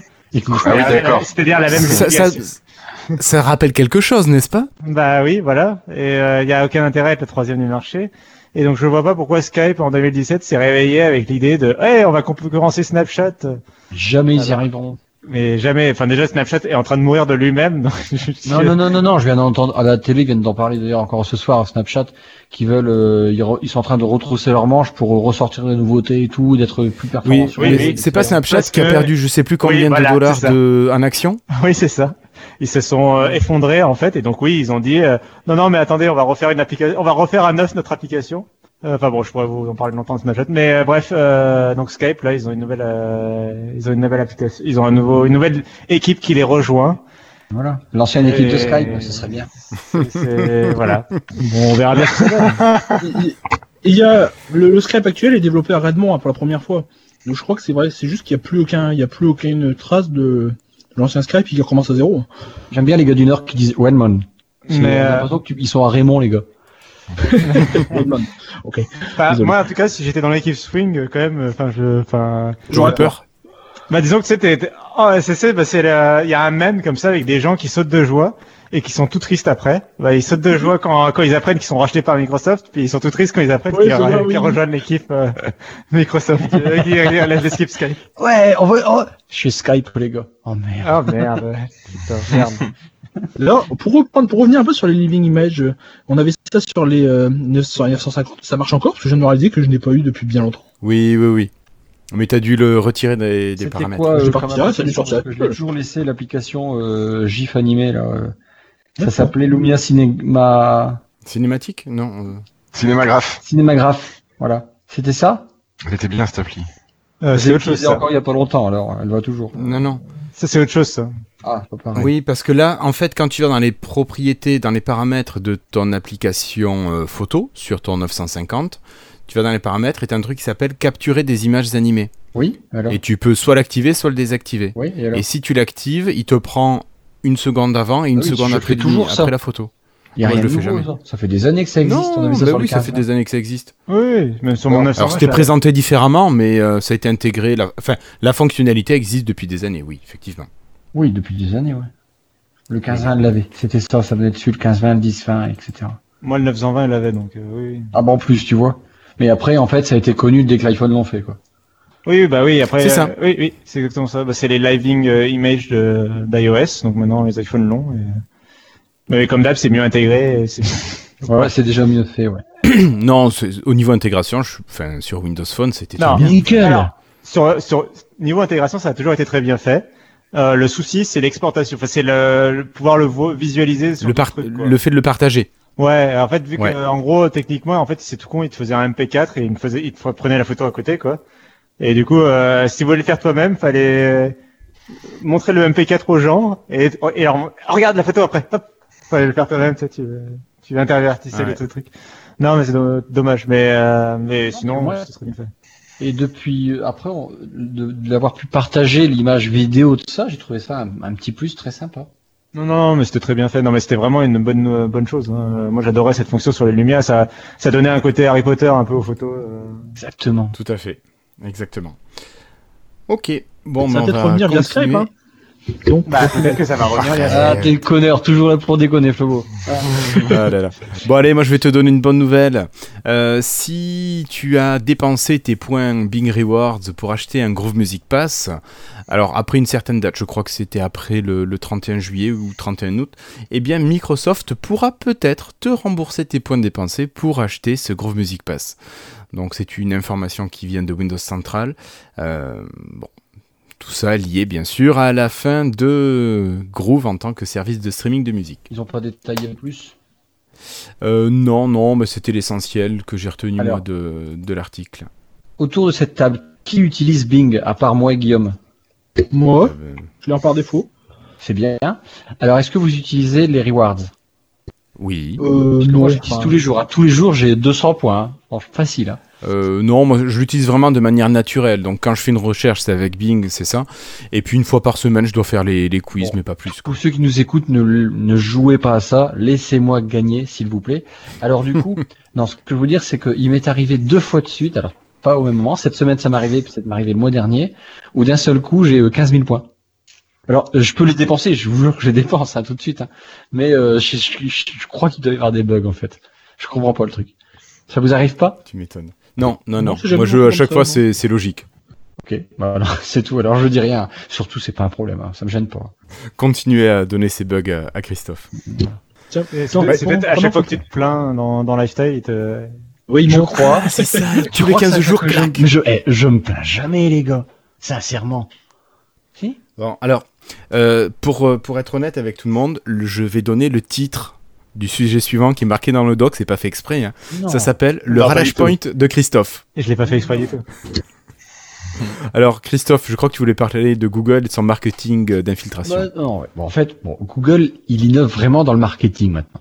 Enfin, bah oui, vous connaissez AdWords, vous connaissez le, le remarketing et tous ces, toutes ces pubs ici ou là, en fait, euh, voilà, c'est c'est tout ça. Hein.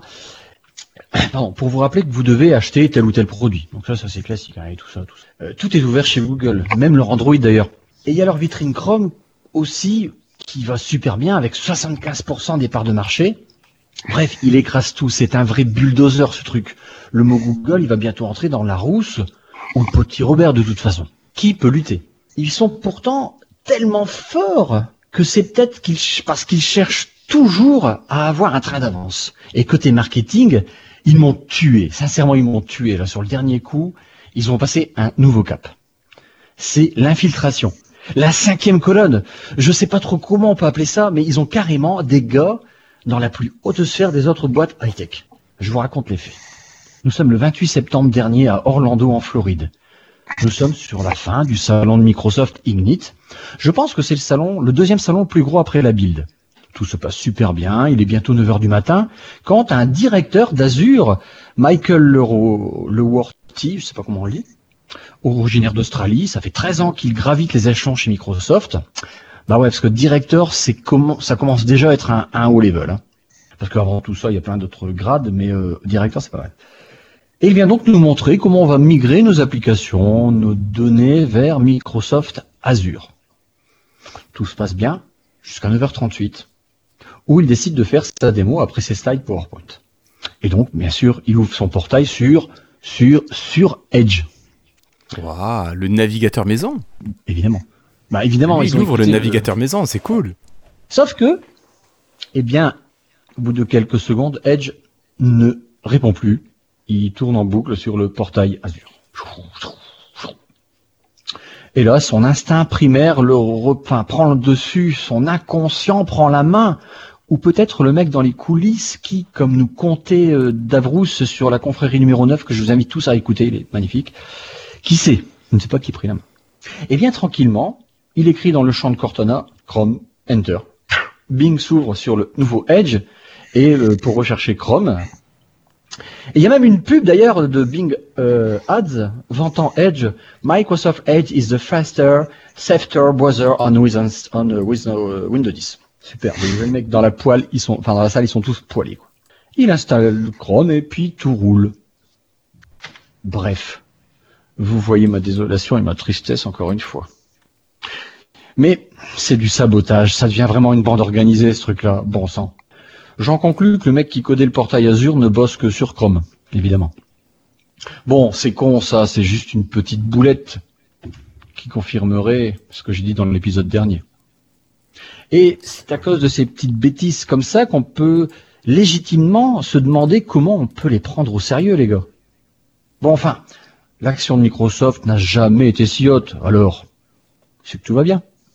À la semaine prochaine. J'espère pas. Merci Christophe. Et oui, ben ça c'est quand même je trouve un manque de professionnalisme parce que tu t'es dit que ce gars s'il a déjà fait la manip qu'il veut montrer aux gens, ça soit c'est pas lié au navigateur et c'est juste un plantage machine, il a pas eu de bol, ce qui n'est pas le cas, soit c'est qu'il a jamais bossé avec Edge non plus de son côté. C'est ça. Bah. Je pense que lui, il a peut-être pas, il bosse pas sur Edge et que les gars qui font le portail ne bossent pas non plus sur Edge tout simplement. Bah, non, mais il y a aussi. Edge est quand même. euh, c'est pas consistant. Moi, je veux dire, avec Edge, je vois bien, c'est pour ça que des fois, je, que je m'en sers pas tant que ça, parce que un jour ça marche, tu refais la même chose le lendemain, bah il plante. C'est- C'est. c'est- C'est assez euh, bizarre et je pense que c'est exactement ce qui s'est passé ce jour-là. Non. Est-ce qu'il aurait pas pu juste euh, redémarrer Edge? Il Oui, je pense qu'il aurait pu, mais je pense qu'il a pas osé. euh, Il a dit on va aller à l'arrache et c'est un peu. Ouais. euh, Il a dit, c'est euh, ce on que je va fais pas moi. Moi, enfoncer je le clou rien, quoi. quoi. Je veux dire, oui, non, mais toi en, tant que, toi, en tant que particulier, je veux dire, on s'en fout. Mais moi, enfin, voilà. Euh, lui, il est professionnel et il agit dans son cadre professionnel. Ouais, mais On- imagine en, en direct, ça va être. C'est après, c'est un. La question, c'est et si Edge est complètement planté, que je dois redémarrer la machine, est-ce qu'il faut mieux pas que j'installe Chrome, ça ira plus vite? Enfin, c'est.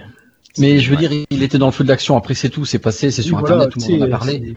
Euh, il aurait pu installer, euh, I- euh, lancer IE11, tout bêtement, ou Firefox. IE11 est toujours là, Oui. et ça aurait fonctionné. Ouais. Mais savent qu'on voit clairement que les gars de, de Azure, ils travaillent pas sur Edge. Sinon, ils l'auraient vu ce truc-là tout de suite. C'est clair, c'était juste un, il y avait un progress bar qui tournait, c'est tout, ça répondait pas quoi. Le, le, le système ne répond plus. Mais euh, mais non, c'est con, c'est tout, c'est dommage. Mais euh, euh, quand tu euh, écoutez la confrérie, c'est super intéressant ce qu'il dit Davrous. En fait, il explique comment ça se passe en, euh, en back-end sur les, les, les keynotes. Ok, là c'était une session, mais les keynotes où ils disent, il y a des trucs que je ne savais même. Enfin, c'est fou, quoi. Faut écouter ce qu'ils racontent, c'est impressionnant. Mais euh, les mecs, ils s'entraînent normalement. Ils ont euh, des dry runs. Enfin, ils, ils sont, ils viennent pas là. Euh, voilà, Coco. Euh, bon, c'est quoi ta démo que je, que je te fasse C'est dans 5 minutes? Ok, t'inquiète pas, je vais la jouer. Attends, Ignite, c'est un super gros salon, quoi. Faut pas se, on peut pas se permettre ça. Au bout d'un moment, tu dis stop, quoi, les gars, stop. Et surtout, le mec, il est directeur, quoi. Enfin, euh, enfin voilà, c'est dommage. C'est des- c'est une bêtise. C'est pas de bol. Moi, je dis, ça doit être un effet pas de bol. Ils ont pas le droit ou pas de bol sur des gros salons comme ça. Surtout des trucs enregistrés en plus. Mais les, puis qu'il lance Chrome, quoi. Oh là là, le truc, mais merde, quoi. C'est, c'est, voilà, c'est dommage. C'est dommage. Ça m'a fait rire, mais c'est triste, en fait. Voilà, au bout d'un moment, tu dis, bon, allez, laisse tomber, les gars. Faut arrêter, quoi. Euh, on va continuer, on va passer à quelque chose d'un peu plus peut-être euh, immatériel avec euh, des nouvelles infos qui sont parues sur le Surface Phone, Cassim. J'ai cru entendre parler d'holographie peut-être. C'est sérieux ça ou on est dans la pure spéculation? Euh, moi, j'ai presque l'impression qu'on est dans la pure spéculation, mais bon, les gens ont l'air d'être euh, convaincus de de, de- de ce qu'ils avancent. Alors, du coup, je sais pas. Euh, technologiquement parlant, enfin, je- la rumeur, c'est que euh, l'équipe qui est en charge de HoloLens actuellement, donc l'équipe d'Alex Kipman, qui s'occupe de HoloLens, qui s'occupe des casques de réalité mixte, qui s'occupe euh, voilà de la réalité virtuelle, la réalité augmentée, aurait un rôle dans le projet Andromeda avec ce fameux appareil hybride euh, mobile euh, qui est un peu le centre de tous les fantasmes. Euh, si vous rêvez d'un- d'une technologie, s'il y a un- une technologie qui vous fait rêver, vous la mettez dedans. Euh, je pense que dans deux semaines, on va apprendre que c'est aussi, il fait aussi voiture autonome ce truc. Mais Ça fait le café aussi, tu crois? Ah bah peut-être, hein, j'en sais rien, on peut, pourquoi pas. Euh, Il y a peut-être l'équipe café qui travaille dessus aussi. mais du coup, oui, donc il y a, donc il y a, non mais euh, donc il y a Alex qui est, donc il y a Alex Kipman qui est sur le projet, ça c'est sûr, effectivement. Et euh, c'est sûr qu'il y a que euh, le projet Andromeda s'inscrit dans leur stratégie de euh, de réalité augmentée, etc. Ça c'est sûr. Euh, là où, ça, ça- où la rumeur commence à être plutôt fumeuse, c'est ça que je voulais dire à la base, c'est sur cette partie hologramme, etc. Euh, il y aurait, en- d'après euh, donc la rumeur qui vient du site de Paul Ferrot, euh, et c'est Brad Sam euh, plus précisément qui l'a écrite, c'est un journaliste qui travaillait pour NeoWin avant, qui écrit que en gros l'appareil serait capable de afficher d'une façon ou d'une autre des hologrammes grâce à un écran holographique. Et donc il explique pas exactement, ce serait vraiment euh, un nouveau type d'appareil, un nouveau type de d'écran. Euh, après, Ouais, le sera un c'est- mélange entre un écran et un projecteur, tout ça, pour qu'on puisse voir tout ça. Bah ouais, c'est assez nébuleux. Technologiquement parlant, je vois pas, à part une prouesse, euh, genre vraiment, enfin, ce serait une invention technologique énorme que Microsoft a J'adore. réalisée. Il y a personne, genre Samsung par exemple, ou, euh, ou euh, LG, enfin surtout Samsung et Sharp en fait, c'est des, c'est genre euh, les spécialistes des affichages, tu vois. Et, et c'est Oui. eux qui développent les affichages pour les 5 à 10 ans à venir, c'est eux qui font les écrans pliables, c'est eux qui font etc. Euh, je les ai jamais vus sortir un prototype d'écran holographique. Donc je sais pas euh, d'un coup où euh, Microsoft euh, aurait sorti cette technologie-là.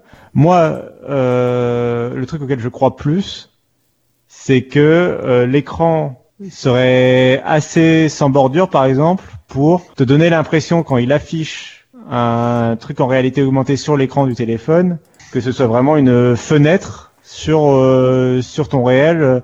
Euh, finalement, quand tu places le téléphone, enfin la- la- l'appareil, quand tu le places devant tes yeux, ce soit la même chose que la visière de HoloLens en fait, en définitive. Ça, je, à la limite, je voudrais bien le concevoir, quoi, mais je, enfin, j'arrive pas serait- vraiment à voir. Et ça serait pas un autre appareil qui se base sur Andromeda? Non, c'est on est on est dans le fun quoi. A priori, ce serait le même, ce serait toujours le même appareil euh, hybride euh, à deux écrans, etc. déjà. Moi, j'y crois qu'il va y avoir un truc de fou en 3D là-dessus. Je sais pas pourquoi. Non, mais d'accord, très bien. Mais juste que je Et, n'arrive euh, pas à voir, à m'imaginer exactement ce qu'on, de quoi on parle. Les écrans holographiques, j'ai l'impression qu'on sait pas en faire, donc je vois pas, tu vois. C'est pas, euh, c'est pas Obi-Wan qu'on voit quand elle, euh, non. Non, Ouais. je- je- tant qu'à faire, tant qu'à faire. Non, non, effectivement. Euh, mais non, voilà, euh, tu vois, HoloLens, pour que ça fonctionne, c'est une vitre sur laquelle on projette un truc, quoi, en haut. J'ai du mal à voir comment, bref, pourquoi pas, hein, mais. De Enfin, Windows, là.fr, là. Euh, moi, ça me fait rêver, hein. Vous Ah ouais, mais c'est sûr, c'est sûr. Ça va être tout nos Ah, fantasmes. ouais, ça. ouais, ouais. Je crois qu'on va être déçus, hein, sincèrement. On, on fantasme trop sur ce truc-là. Faut arrêter, quoi. Faut- franchement, faut arrêter. Bah, faut toujours se garder à l'esprit déjà que c'est pas pour nous et euh... Si, c'est pour moi. Ça, c'est clair. Si ça existe, ça sera pour moi. S'il est bien. Ah, déjà, Oui, si... enfin, oui, d'accord, mais bon. ouais, mais bon, c'est pas pour le grand public. Quoi. Putain, c'est Bon. trop beau.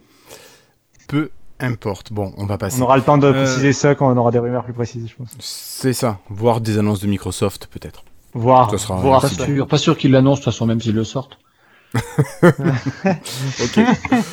Bon allez, on va continuer, on va vous parler de réalité virtuelle. Alors Cassim en avait parlé il y a deux semaines, on se posait la question de quand Steam va-t-il bien pouvoir finaliser la bêta de, euh, l'utilisation des casques de Microsoft en réalité virtuelle? Eh bien, on apprend que c'est pour le 15 novembre, donc dans quelques jours, que les casques de VR de Microsoft vont enfin être compatibles avec la plateforme Steam. Donc plutôt une bonne nouvelle. Toi, Cassim, tu espérais que ça arrive avant Noël, mais tu as été entendu, c'est très bien. Et par contre, Euh, euh, est-ce qu'on... s- Oui Alors, euh, non, juste une rectification, c'est quand même, c'est la bêta encore, en fait. Hein. Euh, mais ce qui sort. Alors c'est le- qu'elle est ouverte? Ouais, c'est ça. C'est que le 15 novembre, ça devient une preview publique, ouvert à tout le monde. euh, Oui, bon. À mon, a- à mon avis, c'est une bêta euh, juste pour pour se protéger un petit peu le temps que ce soit vraiment bien finalisé.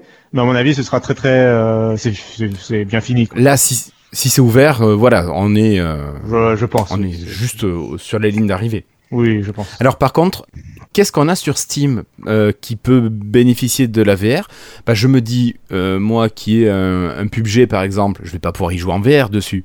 Euh, Il non. faut un jeu qui soit adapté. Il faut un jeu qui soit adapté. Il y a sur sur Steam, tu as toute une section réalité virtuelle. Tu as vraiment toute une catégorie qui s'appelle réalité virtuelle et c'est très bien fait. Euh, tu as des tu as les catégories HTC Vive, Oculus Rift, OS OS VR et euh, juste VR en général. Euh, et c'est vraiment tu vois c'est pour par- pour chaque casque ils précisent bien à chaque fois euh, si c'est compatible avec tel casque ou tel casque.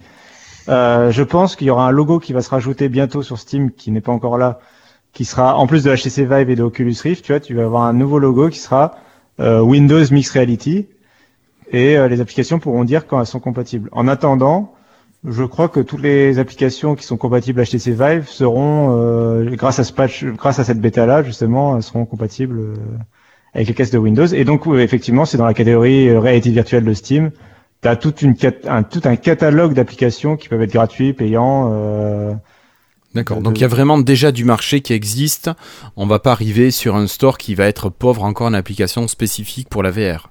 Tout à fait. Non, non, il y a vraiment euh, et sur Steam, il y a un gros catalogue quand même. On est beaucoup plus, c'est beaucoup plus riche que l'état actuel du Microsoft Store euh, si vous avez un casque. Euh, donc c'est vraiment beaucoup. Et puis c'est pas que des applications. Souvent Steam, on pense jeux vidéo. C'est pas Oui. que des jeux vidéo, c'est aussi euh, des logiciels hein, qui, a- qui sont compatibles euh, réalité virtuelle. Par exemple, des logiciels de peinture en 3D ou d'architecte, etc. Euh, des même des applications professionnelles, des applications de voyage. Donc euh, c'est pas que euh, c'est pas que du que du jeu vidéo. Et euh, donc euh, vraiment un catalogue assez riche. Bon, c'est il y a, y a pas- il y a pas encore, euh, c'est pas non plus euh, incroyable parce qu'il n'y a pas encore les gros jeux, il n'y a pas encore beaucoup de gros jeux triple A. Justement, il y il manquerait peut-être un PUBG ou un truc comme ça qui serait compatible peut-être pour euh, pour vraiment faire bouger les choses. C'est beaucoup de petits jeux qui durent une heure maximum, etc. Là pour le moment. D'accord.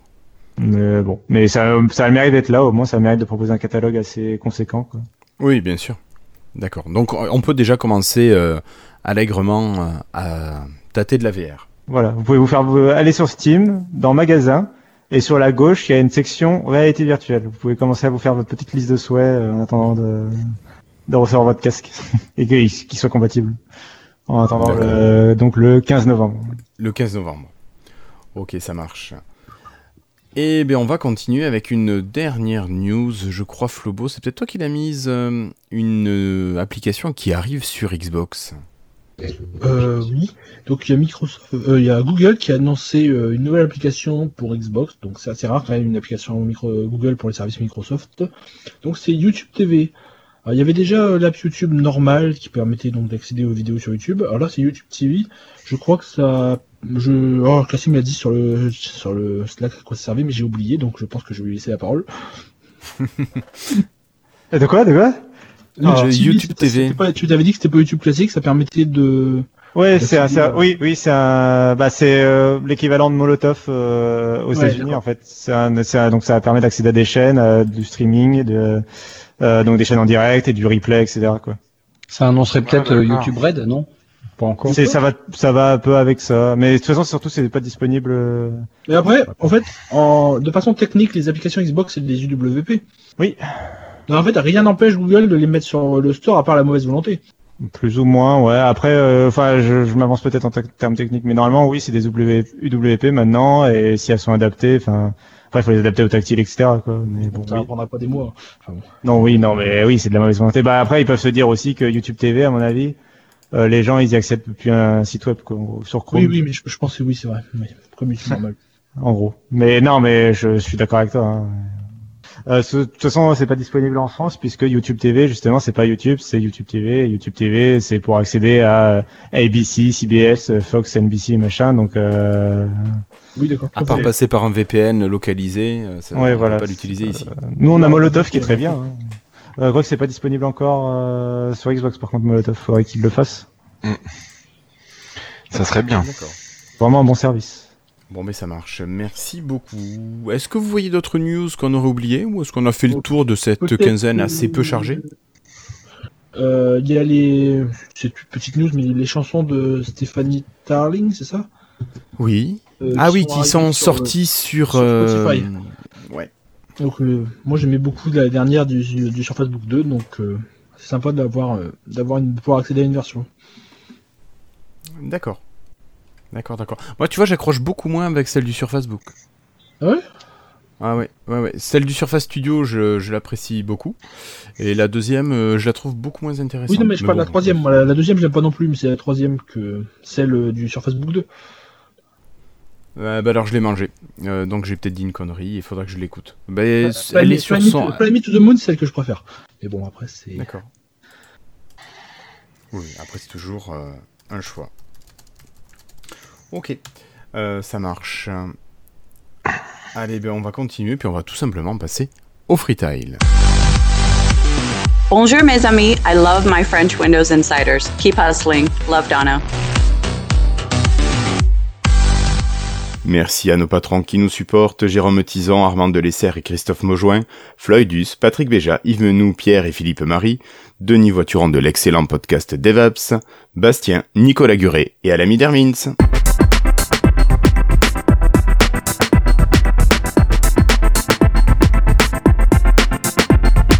Et ce soir, pour commencer, ben, c'est moi, oui, je voulais vous rappeler un bon plan que vous avez peut-être vu passer sur Twitter ou sur Facebook. C'est le jeu Watch Dogs. euh, Alors, jeu qui n'est pas tout jeune, hein, mais qui est gratuit sur Uplay. Donc, vous avez du 7 novembre, donc on est déjà le 9, jusqu'au 13 novembre inclus pour vous inscrire et réclamer le jeu gratuit sur Uplay. Euh, voilà, donc vous tapez, vous allez sur Uplay, vous voyez en plus l'annonce pour euh, demander Watchdog. C'est gratuit, c'est un petit jeu d'infiltration, un petit jeu non, un assez gros jeu C'est un très bon jeu. d'infiltration. euh. Moi je l'ai je l'ai essayé, alors j'ai pas eu trop le temps d'y jouer, mais alors ça me change, c'est sûr, c'est pas très bourrin, il faut y aller en finesse, faut essayer de, de faire les choses en toute discrétion. Mais je le trouve super intéressant, les graphismes sont vachement sympas. Euh, et Le puis- discours. Le Oui, discours oui, sur bah, les- l'espionnage et tout ça. hein.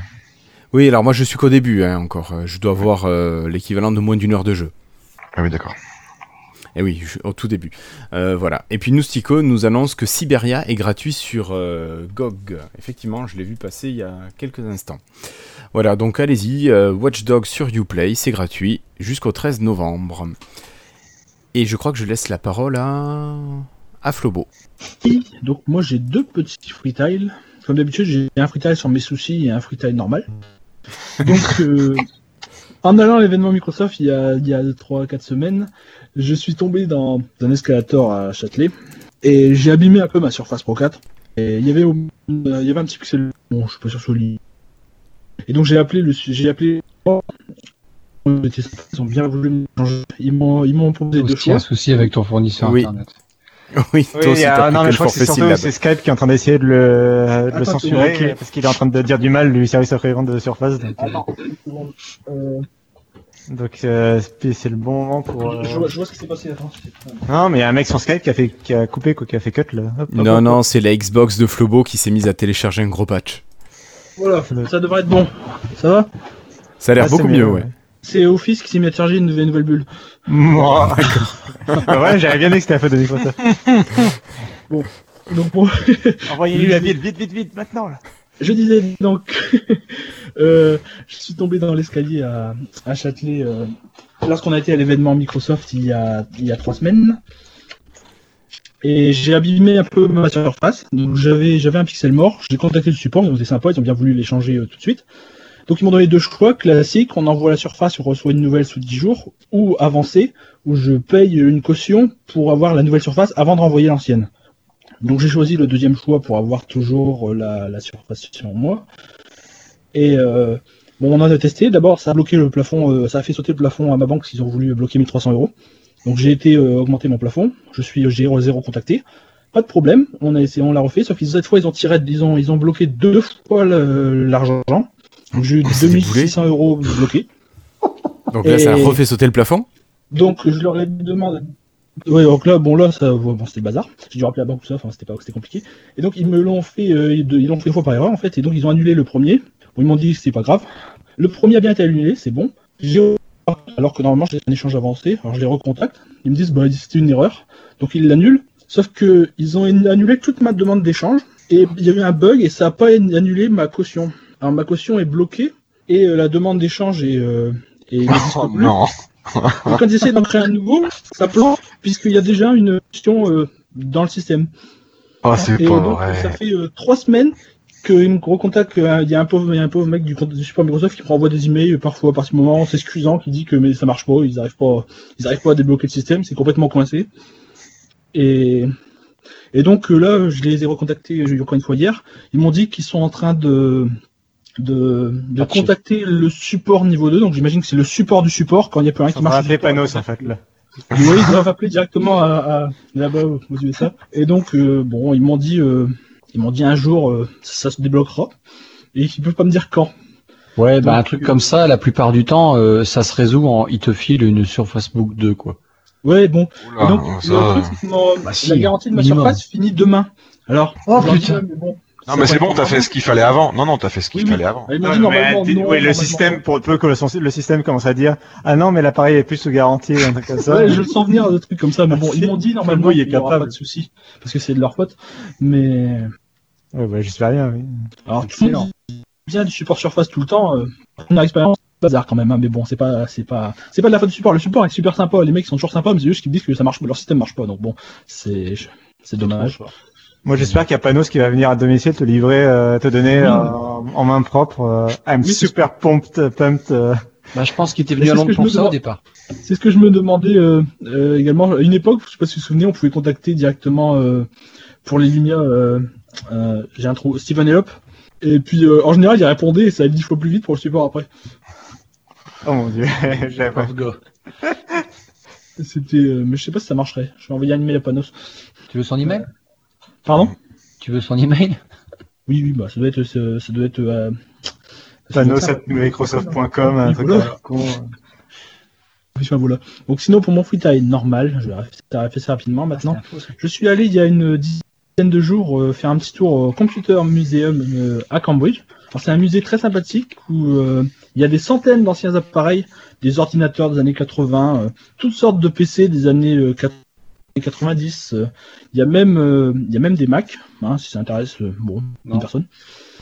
Il y a un, un Altair, donc le premier PC sur lequel Microsoft a travaillé. Console de jeux vidéo des années 90. Il y a toute une zone où ils ont un CPU donc c'est les opérations sur les registres et, donc, et les opérations de la, la, logique pendant que les gens jouent à Tetris. Donc en direct, qui s'allume, qui s'éteint un peu partout. Et alors c'est déjà super sympa comme ça. Et à la différence d'un musée classique, tous les ordinateurs sont utilisables et allumés. Alors il y a plein de vieux guides de programmation, de vieux jeux partout, et on peut faire ce qu'on veut. Donc on peut aller sur le PC qu'on veut, l'utiliser, euh, s'amuser avec, euh, c'est programmer si on a envie de programmer sur les vieilles machines des années 80, jouer à des vieux jeux des années 80-90 sur PC ou sur console. Tout est disponible, sauf quelques rares appareils. Par exemple, l'Altair, on n'a pas le droit de l'utiliser parce qu'ils ont dit qu'ils l'ont, ils ont pas envie que la personne, euh, que les gens le, le bousillent parce qu'ils en ont qu'un. Mais, mais c'est vraiment, c'est pas comme un musée. euh, je m'attendais à un musée un peu euh, bah, bloqué, on va dire, où, Où tu regardes, quoi. où tout est sous vitrine. Mais non, c'est beaucoup plus sympa parce qu'on peut s'amuser et tester n'importe quelle machine. Donc, si vous êtes dans les parages, euh, euh, dans, aux environs de Cambridge, ben, je vous conseille d'aller faire un tour là-bas. C'est, c'est pas loin du centre-ville en plus, c'est pas loin de la gare, c'est, c'est vraiment sympa. Je savais pas que ça existait parce que là tu viens de me décrire le musée euh, de Seattle, c'est le même. D'accord. Ils Ah ont ouais, sauf que là-bas, il y a Microsoft, j'imagine. Non.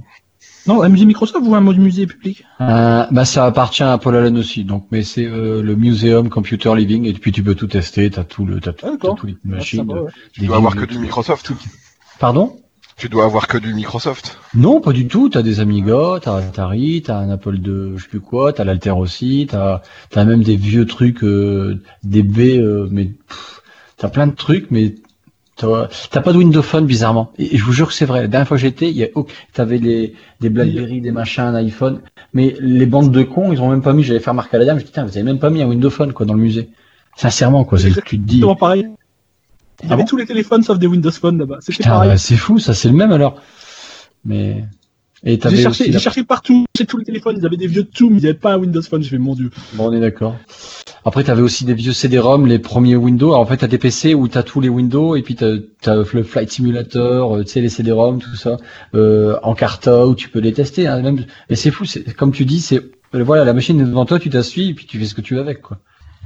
C'est rigolo. C'est vraiment sympa. Et donc ils organisent, ils organisent aussi des régulièrement des soirées, donc ils jouent à des vieux jeux, des choses comme ça. Des, il y a des abonnements à la, à la semaine, à l'année, annuel pour y aller, euh, y aller quand on veut. Enfin, c'est. J'ai l'impression que tu es temps qu'il y a revenu avec un modem 56K, là, non? Ouais? Ah, désolé. J'ai l'impression que tu es revenu avec un modem 56K. Flûte. Si je, euh, je te confirme, Florian. On a un petit peu cette impression-là.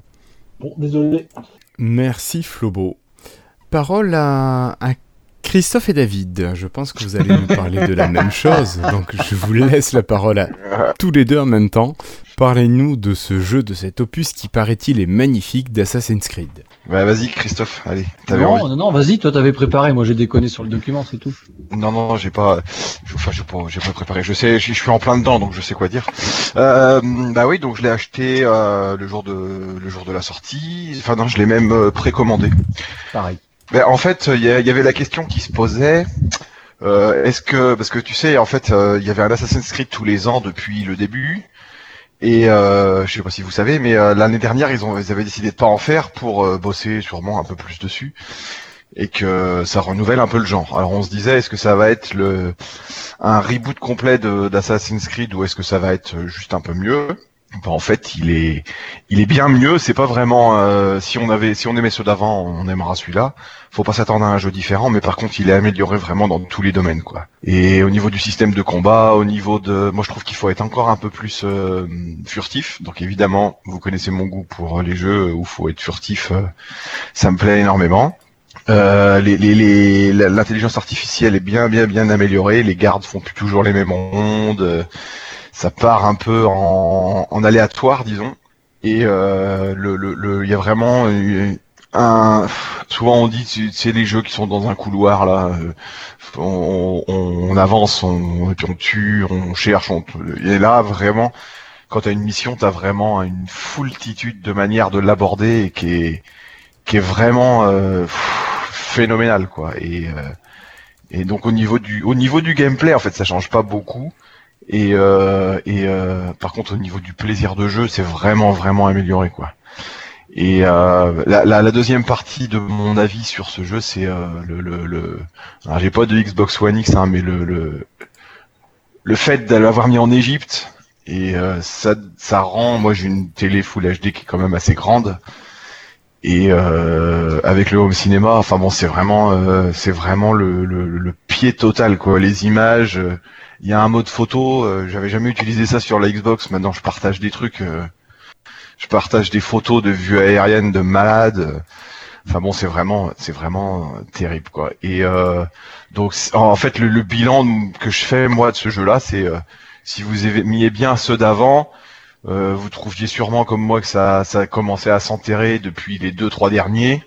En fait, le dernier que j'avais adoré, c'était celui où il y avait les pirates, là, comment il s'appelait euh. C'était Black. Flag. hein. Black Flag, voilà. Il, faut faire gaffe quand tu le prononces, mais oui, vas-y. Ouais. Ouais. parce que parce que il, il avait vraiment renouvelé le genre quoi. Il y avait la, la- la- un tiers du jeu, je dirais, qui était des combats en bateau, qui était vraiment vraiment bien fichu. Et puis après, il y avait celui à Paris, il y avait celui à Londres, je crois. Enfin bon, qui était de re- qui était toujours des bons. Je prenais toujours du plaisir, mais qui était vraiment euh, toujours un peu les mêmes quoi. Et là, il y a, il y a un peu plus de peps dans tous les domaines et euh, il- c'est vraiment. Et puis il y a, si j'ai oublié un truc aussi, c'est il y a pour les amateurs de Watch Dogs ou de votre jeu là, Guillaume, comment ça s'appelle que j'avais joué aussi. un PUBG euh, euh, Ghost Recon. PUBG, non? Wildlands? Ouais, ouais voilà. Euh, Ghost Wildlands, Recon. Ghost Recon Pour, Wildlands. pour les amateurs de ces jeux-là où il y a un drone, et ben en fait, euh, et ben en fait là, Bayek, le, le, le personnage de, de Assassin's Creed, il a un aigle. Avant, avant on avait la vision d'aigle, et maintenant on a carrément l'aigle au-dessus. Avant on avait la vision d'aigle, quand on appuyait dessus, en fait, ça faisait un espèce de rayon laser sur tout le partout autour, puis on voyait les points intéressants. Et maintenant, Oui, le drone, quoi, en fait. Ouais, voilà. Et maintenant, c'est nous là, le le- le- l'aigle. Et ben c'est comme le drone dans dans Watch Dogs. non, mais c'est c'est un drone, ils lui ont foutu des ailes. Hein. Ouais, voilà. Ouais, parce que tu peux, tu peux Il le. vole tu en peux- stationnaire et tout, quoi. Ouais, ouais, il vole en stationnaire. Mais non, mais oui, non, mais ne serait-ce que pour les photos et les paysages, c'est, c'est. Non, oui, je suis d'accord. Il, il- c'est vraiment un- une, une avancée euh, dans le gameplay qui est, qui est extraordinaire, quoi. Et euh, bah voilà, quoi. Bref, euh, si vous y aimiez, ça sera, vous trouverez que c'était, que c'est, que c'est encore mieux, quoi. Je sais pas ce qu'on D'accord. pense, Christophe. Bah, moi, je ne jouais, j'ai jamais joué à Assassin's Creed, ma fille a tous les jeux. Et euh, je trouvais ça déjà fabuleux quand elle jouait avec le Assassin's Creed au niveau de Paris à l'époque euh, moyenâgeuse là. Ouais, il était, Et, il était euh, magnifique, ouais. Passionné d'Égypte depuis euh, tout petit, euh, j'ai dit celui-là je le commande, je l'achète, je l'ai acheté avec mes sous. Je suis un, un gros passionné hein, depuis très longtemps, donc je- j'étais en Égypte, je connais les trucs, je regarde toujours, je lis plein de L'a trucs. par rapport à l'Égypte. Oui, ouais, ouais, tout à fait. Et donc, euh, moi, par contre, ma fille a déjà fini Assassin's Creed d'origine. Elle a refait une quête hier de, de d'Anubis parce qu'il y avait une nouvelle quête qui venait d'arriver, mais euh, sinon elle a terminé le jeu. Mais elle a pas appelé les 100%. Moi, par contre, euh, jeu- toutes les quêtes, c'est-à-dire euh, les petites, euh, les Annexe. je fais tout. C'est-à-dire que je suis dans un endroit, un- je je vais aller partout, même si les niveaux sont plus difficiles par rapport à, au niveau de mon personnage, mais je vais fouiller tout et je regarde comme un gamin euh, cette architecture. Je trouve qu'au niveau historique, ils ont poussé le vice, mais alors euh, ils ont dû bosser avec des archéologues, avec des égyptologues, tellement euh, c'est ce que comment on pouvait trouver euh, des villages, comment pouvaient parler les Égyptiens parce qu'on n'a pas leur parole, on l'a, ça s'est perdu. Mais on est, on est à l'époque des Ptolémées, c'est-à-dire qu'on est au- aux alentours de l'an zéro. C'est, l'époque où il y avait Cléopâtre. Et là, donc là, ça doit être Ptolémée 3 de mémoire, mais c'est, c'est fou au niveau historique, au niveau des faits. Il y a des trucs, mais c'est un livre d'histoire. Et je dis, mais putain, il faut foutre ça dans les écoles. Et il me semble qu'ils vont sortir une, un, un, un- jeu Assassin's Creed pour l'éducation. Tellement on peut maintenant euh, euh, allez les gosses venez puis euh, puis découvrez ça et puis écoutez comment ça parle parce que le son égyptien bah que je vous l'ai dit euh, on, on entend des trucs comme ça et puis c'est vraiment euh, tellement réel. Quand vous voyez il y a des monuments de marbre mais vous passez à côté même moi aussi bon j'ai un grand écran mais c'est pas un 4K mais tu te dis putain j'ai des photos d'Égypte c'est le même quoi. On est à côté le souci du détail est bluffant. Et j'ai adoré de pouvoir aller partout parce que je vais partout. Je suis un je suis un vrai chiant vous me regardez jouer vous en pouvez plus quoi. Euh, parce que je vais aller partout je vais aller sur les côtés je vais j'aime bien aller finir des jeux mais à 400% surtout et donc euh, j'essaie de regarder s'il n'y a pas des trucs cachés des vis cachés dans les jeux pour euh, c'est bluffant. Alors, je pense pas qu'il faut forcément aimer Assassin's Creed. Faut, si on aime, euh, ben même le, le- tout ce qui est historique, c'est fabuleux. Par exemple, j'y suis pas encore allé. Ça, là, je, je me retiens de ne pas aller sur le plateau de Gizeh. Moi aussi, j'y suis allé, moi, c'était terrible. hein. Par contre, je crois qu'il y a un défaut au niveau des, euh, je l'ai vu plusieurs fois dans des screenshots, au niveau des parements extérieurs de la pyramide de Khéops, où il manque un bloc, ce qui fait qu'à un moment donné, euh, on voit des blocs de remplissage qui débordent du bloc de parement. Enfin, bon, c'est c'est du détail de fou, mais bref. Et alors, ce qui est intéressant à voir, c'est que vous avez peut-être vu dans les actualités il y a pas longtemps qu'ils ont fait des scanners de la pyramide. euh, C'est tout récent, hein, les- ça fait quelques semaines qu'ils ont euh, annoncé que une équipe, euh, je sais plus japonaise ou je sais plus quoi, ils ont décelé la présence d'une grande salle plus grande que que la grande galerie de de, de Khufu, de la, pyramide de Khéops, qui serait en fait à l'ex euh, depuis la chambre du roi, il y a- quelque chose et depuis l'extérieur, là où le, sultan avait commencé à creuser pour aller piller un petit peu là au Moyen Âge. Euh, et en fait, ils l'ont fait dans le jeu. C'est-à-dire, c'est intéressant, c'est que là, ils ont ils ont anticipé que cette salle était là. Alors c'est un peu fou et parce que ils ont fait les mêmes schémas qu'avait fait euh, Dassault euh, avec euh, l'architecte qui s'appelle euh, il s'appelle Houdin Jean-Pierre Houdin qui avait fait une théorie la plus plausible possible concernant la réalisation de et il avait décelé, enfin lui non, d'après de ses recherches, euh, qui aurait une chambre derrière. Après, là, bah, les, ce qu'ont fait les scanners, les japonais ou je sais plus qui, là, pareil, c'est les mêmes conclusions. Donc on, maintenant, bon, on sait qu'il doit y avoir ça, quoi. Mais ils l'ont fait dans le jeu. Alors ça, c'est assez rigolo. Je trouve le clin d'œil juste énorme parce que les images euh, que j'ai vues d'Assassin's Creed d'origine sur cette chambre-là, c'est quasiment celle que des dessins de, de, de, de je vous l'ai dit tout à l'heure, l'entreprise française 3D, 3D, je sais plus quoi, la merde, je suis perdu le nom. Euh, Enfin bref, c'est c'est fou, c'est fou ce jeu. Ça m'épate. J'espère pas le finir en fait. J'espère qu'il va prendre encore du temps. Voilà. T'espères qu'il va y avoir plein d'updates euh, au fur et à Je sais mesure. pas. Mais c'est passionnant. Enfin, je suis passionné par ça. Mm, D'accord. Ben, merci beaucoup à vous deux. Ça donne envie d'y jouer, ce que vous en Ouais, dites. hein. C'est c'est clairement intéressant. Et niveau scénario, tout ça, ça vaut le coup Assassin's Creed? Ah, ça vaut pas un Metal Gear, mais euh, quand même, ça vaut beaucoup, beaucoup d'autres jeux quand même, hein, largement. Ouais. Metal Ouais. Gear en même temps, c'est c'est- c'est- c'est spécial. C'est Ouais. Ah ben moi, ouais, c'est mon top euh, du top. Mais euh, ouais, euh, non, Assassin's Creed, il est, bah, c'est, bah, c'est, tu vois l'histoire d'Égypte un peu par rapport à, par rapport dans les yeux du, du Medjay là, de Bayek quoi, et donc. euh, il y a, y, a, y a une histoire personnelle, une histoire euh, qui se lie à l'histoire euh, de l'Égypte, quoi. Mais c'est pas ça qui, c'est pas ça qui, qui me retient moi personnellement. Mais bon. Merci. Et on donne la parole à Cassine qui va terminer, je crois, toujours en parlant de jeux vidéo. Ouais, décidément, c'est un peu la tendance de, cette, euh, de cet épisode. Euh, bah, rapidement, déjà sur Assassin, juste pour dire que qu'il y ait le mode, euh, ils ont annoncé un truc, un mode touriste un peu pour le début de l'année et qu'il sorte. Euh, ça, ça va notamment faire découvrir le jeu à mon frère qui a toujours voulu, enfin, qui est pas assez joueur pour lancer dans, se lancer dans Assassin's Creed, mais qui a toujours voulu euh, visiter euh, bah, les passés que montre euh, à chaque fois chaque épisode de Assassin's Creed. Euh, donc là l'Égypte et donc euh, donc euh, ça va vraiment être cool ça c'est un truc fait pour l'éducation et tout ça donc ça, va être vraiment c'est, quoi exactement ce mode touriste? C'est la même chose, les mêmes paysages? Ouais, c'est un Discovery Tour en fait. C'est ça va permettre de de visiter en fait tous les monuments qu'il y a dans le jeu sans le côté action, vraiment sans le gameplay et tout ça, euh, et plus orienté sur euh, un peu comme une visite de musée finalement sur La euh, balade, quoi. Mm. Ouais, sur- et puis sur des faits historiques, c'est avec des explications et tout ça quoi, sur euh, chaque élément, chaque pyramide, etc. Il y en a un des faits historiques dedans, t'entends Oui, tu- bien sûr. Ouais. Tu vas dans la bibliothèque d'Alexandrie et bien t'as, tu vas voir euh, Pythagore, tu vas voir les, voilà, ça c'est les mathématiques, c'est, t'as des tableaux où tu peux lire tout le, voilà. Euh, par exemple, là, il m'a montré que tu vas pouvoir euh, visualiser les différentes étapes de la momification, en fait. euh, Enfin, ils vont tout expliquer, etc. vraiment culture, enfin sur l'aspect culturel, quoi.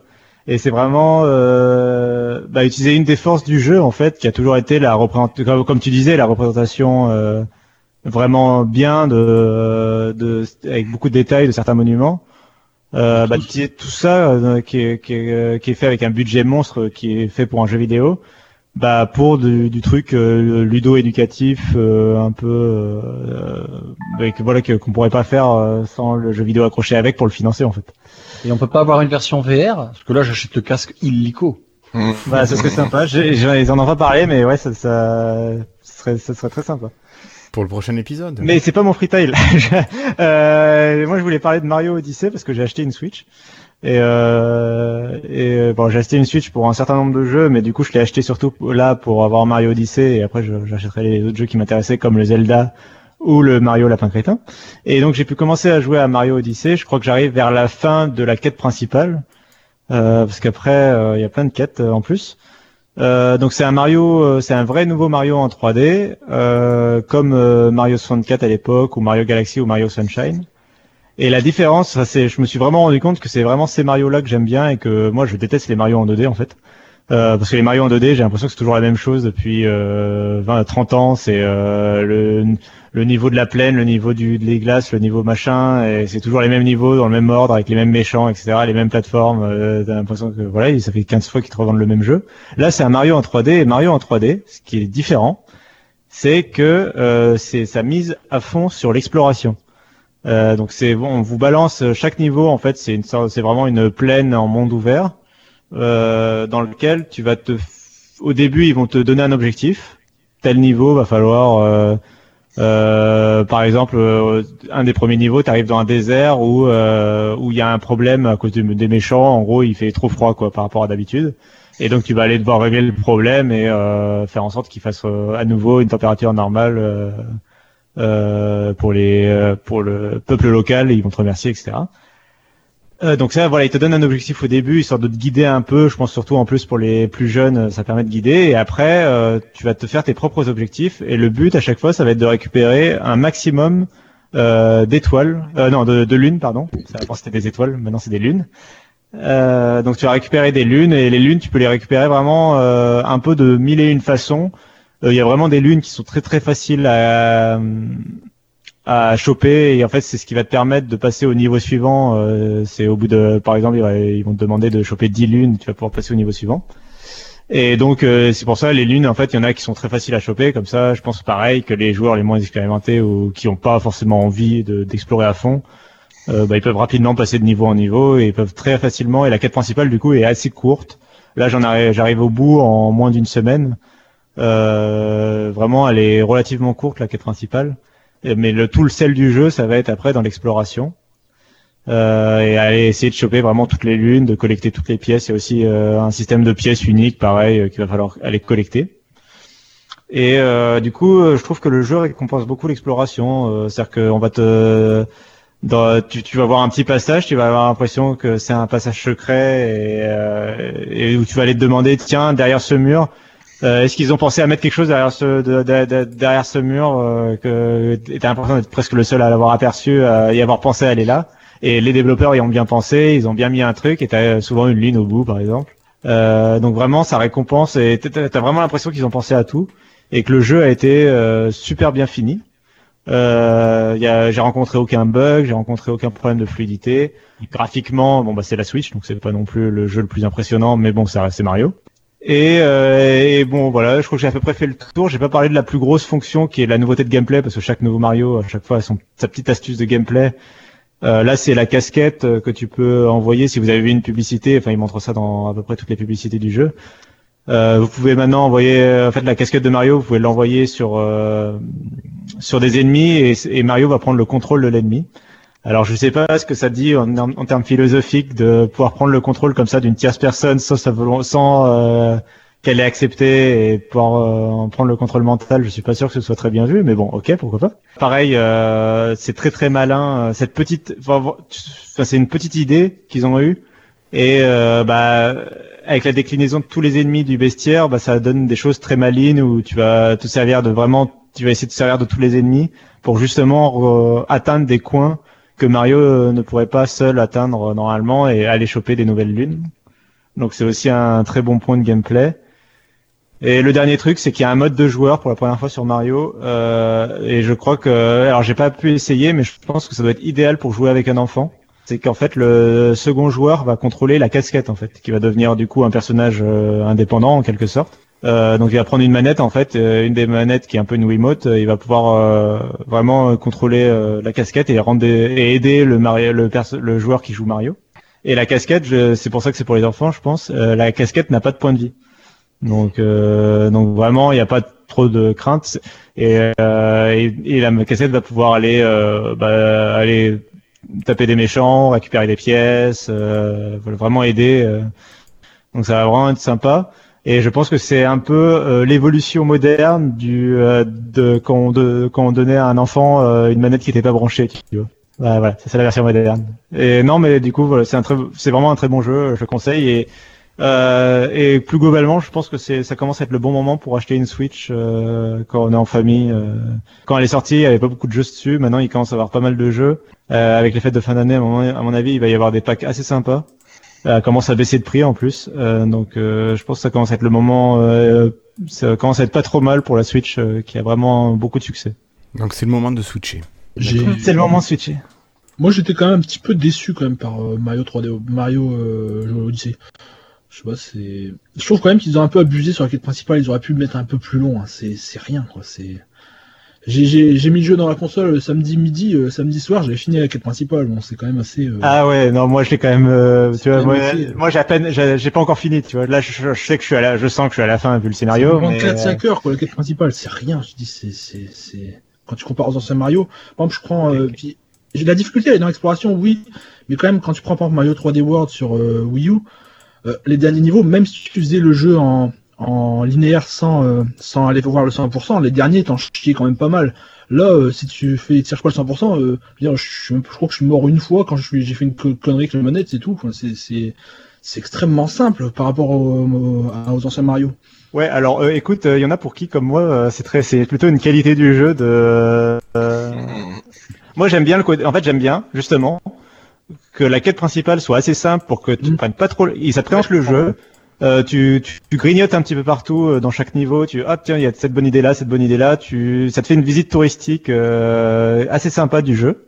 Tu finis le jeu de la quête principale et après si tu veux si t'as adoré le jeu et que tu veux aller plus loin et que tu veux te lancer dans des défis un peu plus corsés, euh, bah t'as le après le jeu où tu vas essayer de choper Oui, chaque d'accord, lune oui. et t'as vraiment des et là t'as quand tu commences à avoir des trucs Oui, vraiment oui, de toute façon, c'est là je me rends compte que j'ai j'ai fait un 5% du jeu, quoi. Je sais bien, je vois bien, je- j'ai loin d'avoir fini. Mais ce que je veux dire, c'est que ça change quand même beaucoup le, le, Ouais, le ouais. concept. Parce que Mario, souvent, c'était les niveaux de plus en plus durs. Et là, Ouais, et non mais justement je, moi j'aime bien que voilà j'aime bien que qu'ils aient changé ça en fait moi je trouve Et- ça bien vu mais sur le- mode multi, comme tu dis, c'est bien avec un enfant, mais quand tu, moi, je sais que, par exemple, les, j'ai fait Mario 3D, 3D World, euh, 3D Land avec mon frère, tout ça. Euh, là, on a essayé de jouer à deux, en 5 minutes, on s'est, on s'est dit, bah, c'est, c'est de la merde. Ah bon, c'est, c'est, oui ouais, je pense que c'est pour les enfants quoi. Ouais, voilà, tu vois ce que je veux dire, parce que les Mario 3D, euh, 3D World, le dernier sur, euh, sur Wii U, il avait un mode euh, de joueur excellent. On jouait à deux sur l'écran, il y en a un qui était Mario, l'autre c'était Luigi, et t'avais, euh, tu sais, jouais, tu jouais vraiment, les deux jouaient vraiment. Là, il y en a un qui, qui, comme tu dis, il joue à moitié, hein, il joue à même pas. Enfin, c'est pas du tout le même, la même, c'est, c'est- en fait, c'est complètement différent, en fait. Il faut pas le, faut pas le comparer Ah avec ouais. Mario, comme tu dis. C'est, moi, je suis un peu déçu pour ça parce que j'ai l'habitude, je, je, en fait, moi, je suis un peu, sur, sur Nintendo, je cherche pas de nouveautés, en fait. Ils me font toujours la même chose, ça me va. Je rachète tout le temps. ok euh, ok ouais non, non mais très bien euh, bah, Non, ok, sinon, c'est un très bon jeu quand même, hein. moi je sais pas j'ai essayé de vérifier pour combien d'heures j'avais dessus mais du coup je sais pas Et puis aussi, Euh, quelque chose que t'as pas dit, c'est que il, euh, il te récompense lorsque tu fais des choses imprévues. Par exemple, il y a un endroit, il fallait monter sur un phare. J'avais rien compris la méthode, j'ai fait tout un bordel pour rebondir. Et il fait, oh, extraordinaire, t'as réussi à faire ça.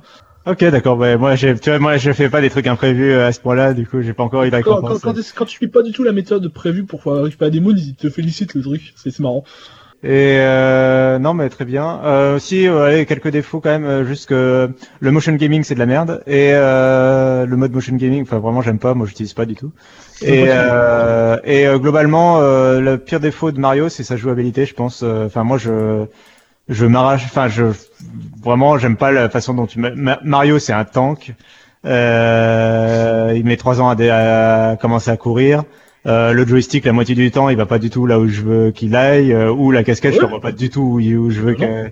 Genre la casquette, euh, elle va à l'opposé de là où je veux qu'elle aille. Bon, bref. Mais, euh, mais la casquette, en fait, mais globalement, c'est un très bon jeu. t'es obligé d'utiliser le motion gaming pour que la casquette elle va où tu veux, sinon ça marche pas. Je sais pas pourquoi. C'est assez. euh, Bref, euh, on pourra en discuter longtemps. Mais euh, du coup, c'est un très bon jeu quand même que je conseille. Moi, moi, je, moi, je me, je m'éclate bien dessus. Et justement, ça change un peu des jeux. euh, ah oui, c'est ce que je l'ai dit. Euh, ça change un peu des jeux avec plein de scénarios euh, qui sont aussi très bien. Mais je veux dire, c'est vraiment un jeu qui est mis sur le fun, quoi, à mon avis. Et euh, qui est vraiment bonne ambiance. euh, c'est tout mignon, c'est coloré de partout. euh, voilà, c'est pas prise de tête. Donc ça change un peu les idées aussi. Ok. Très bien, très bien. Je pense qu'on a fait des fritales, ce qui était un peu plus long que, Ouais. que bon, de raison. C'est la fête des fins d'année, c'est pour ça, faut conseiller. Tu vois, c'est le guide de Noël. quoi. C'est ça. Bon, je pense que Mario Odyssey avait déjà une bonne critique et Assassin's Creed également. Bon, messieurs, est-ce que vous voyez un petit quelque chose à, à rajouter avant de se quitter? Non, vous avez fait le tour de tout ce que vous vouliez dire, Christophe. T'as plus de marketing à infiltrer qui auquel tu penses Non, non. Très bien. Bah écoutez, moi je vous donne rendez-vous normalement dans 15 jours. Ça devrait faire, si je dis pas de bêtises, le 23 novembre. Et puis d'ici là, portez-vous bien. Merci à vous tous d'avoir été présents. Merci de nous avoir écoutés.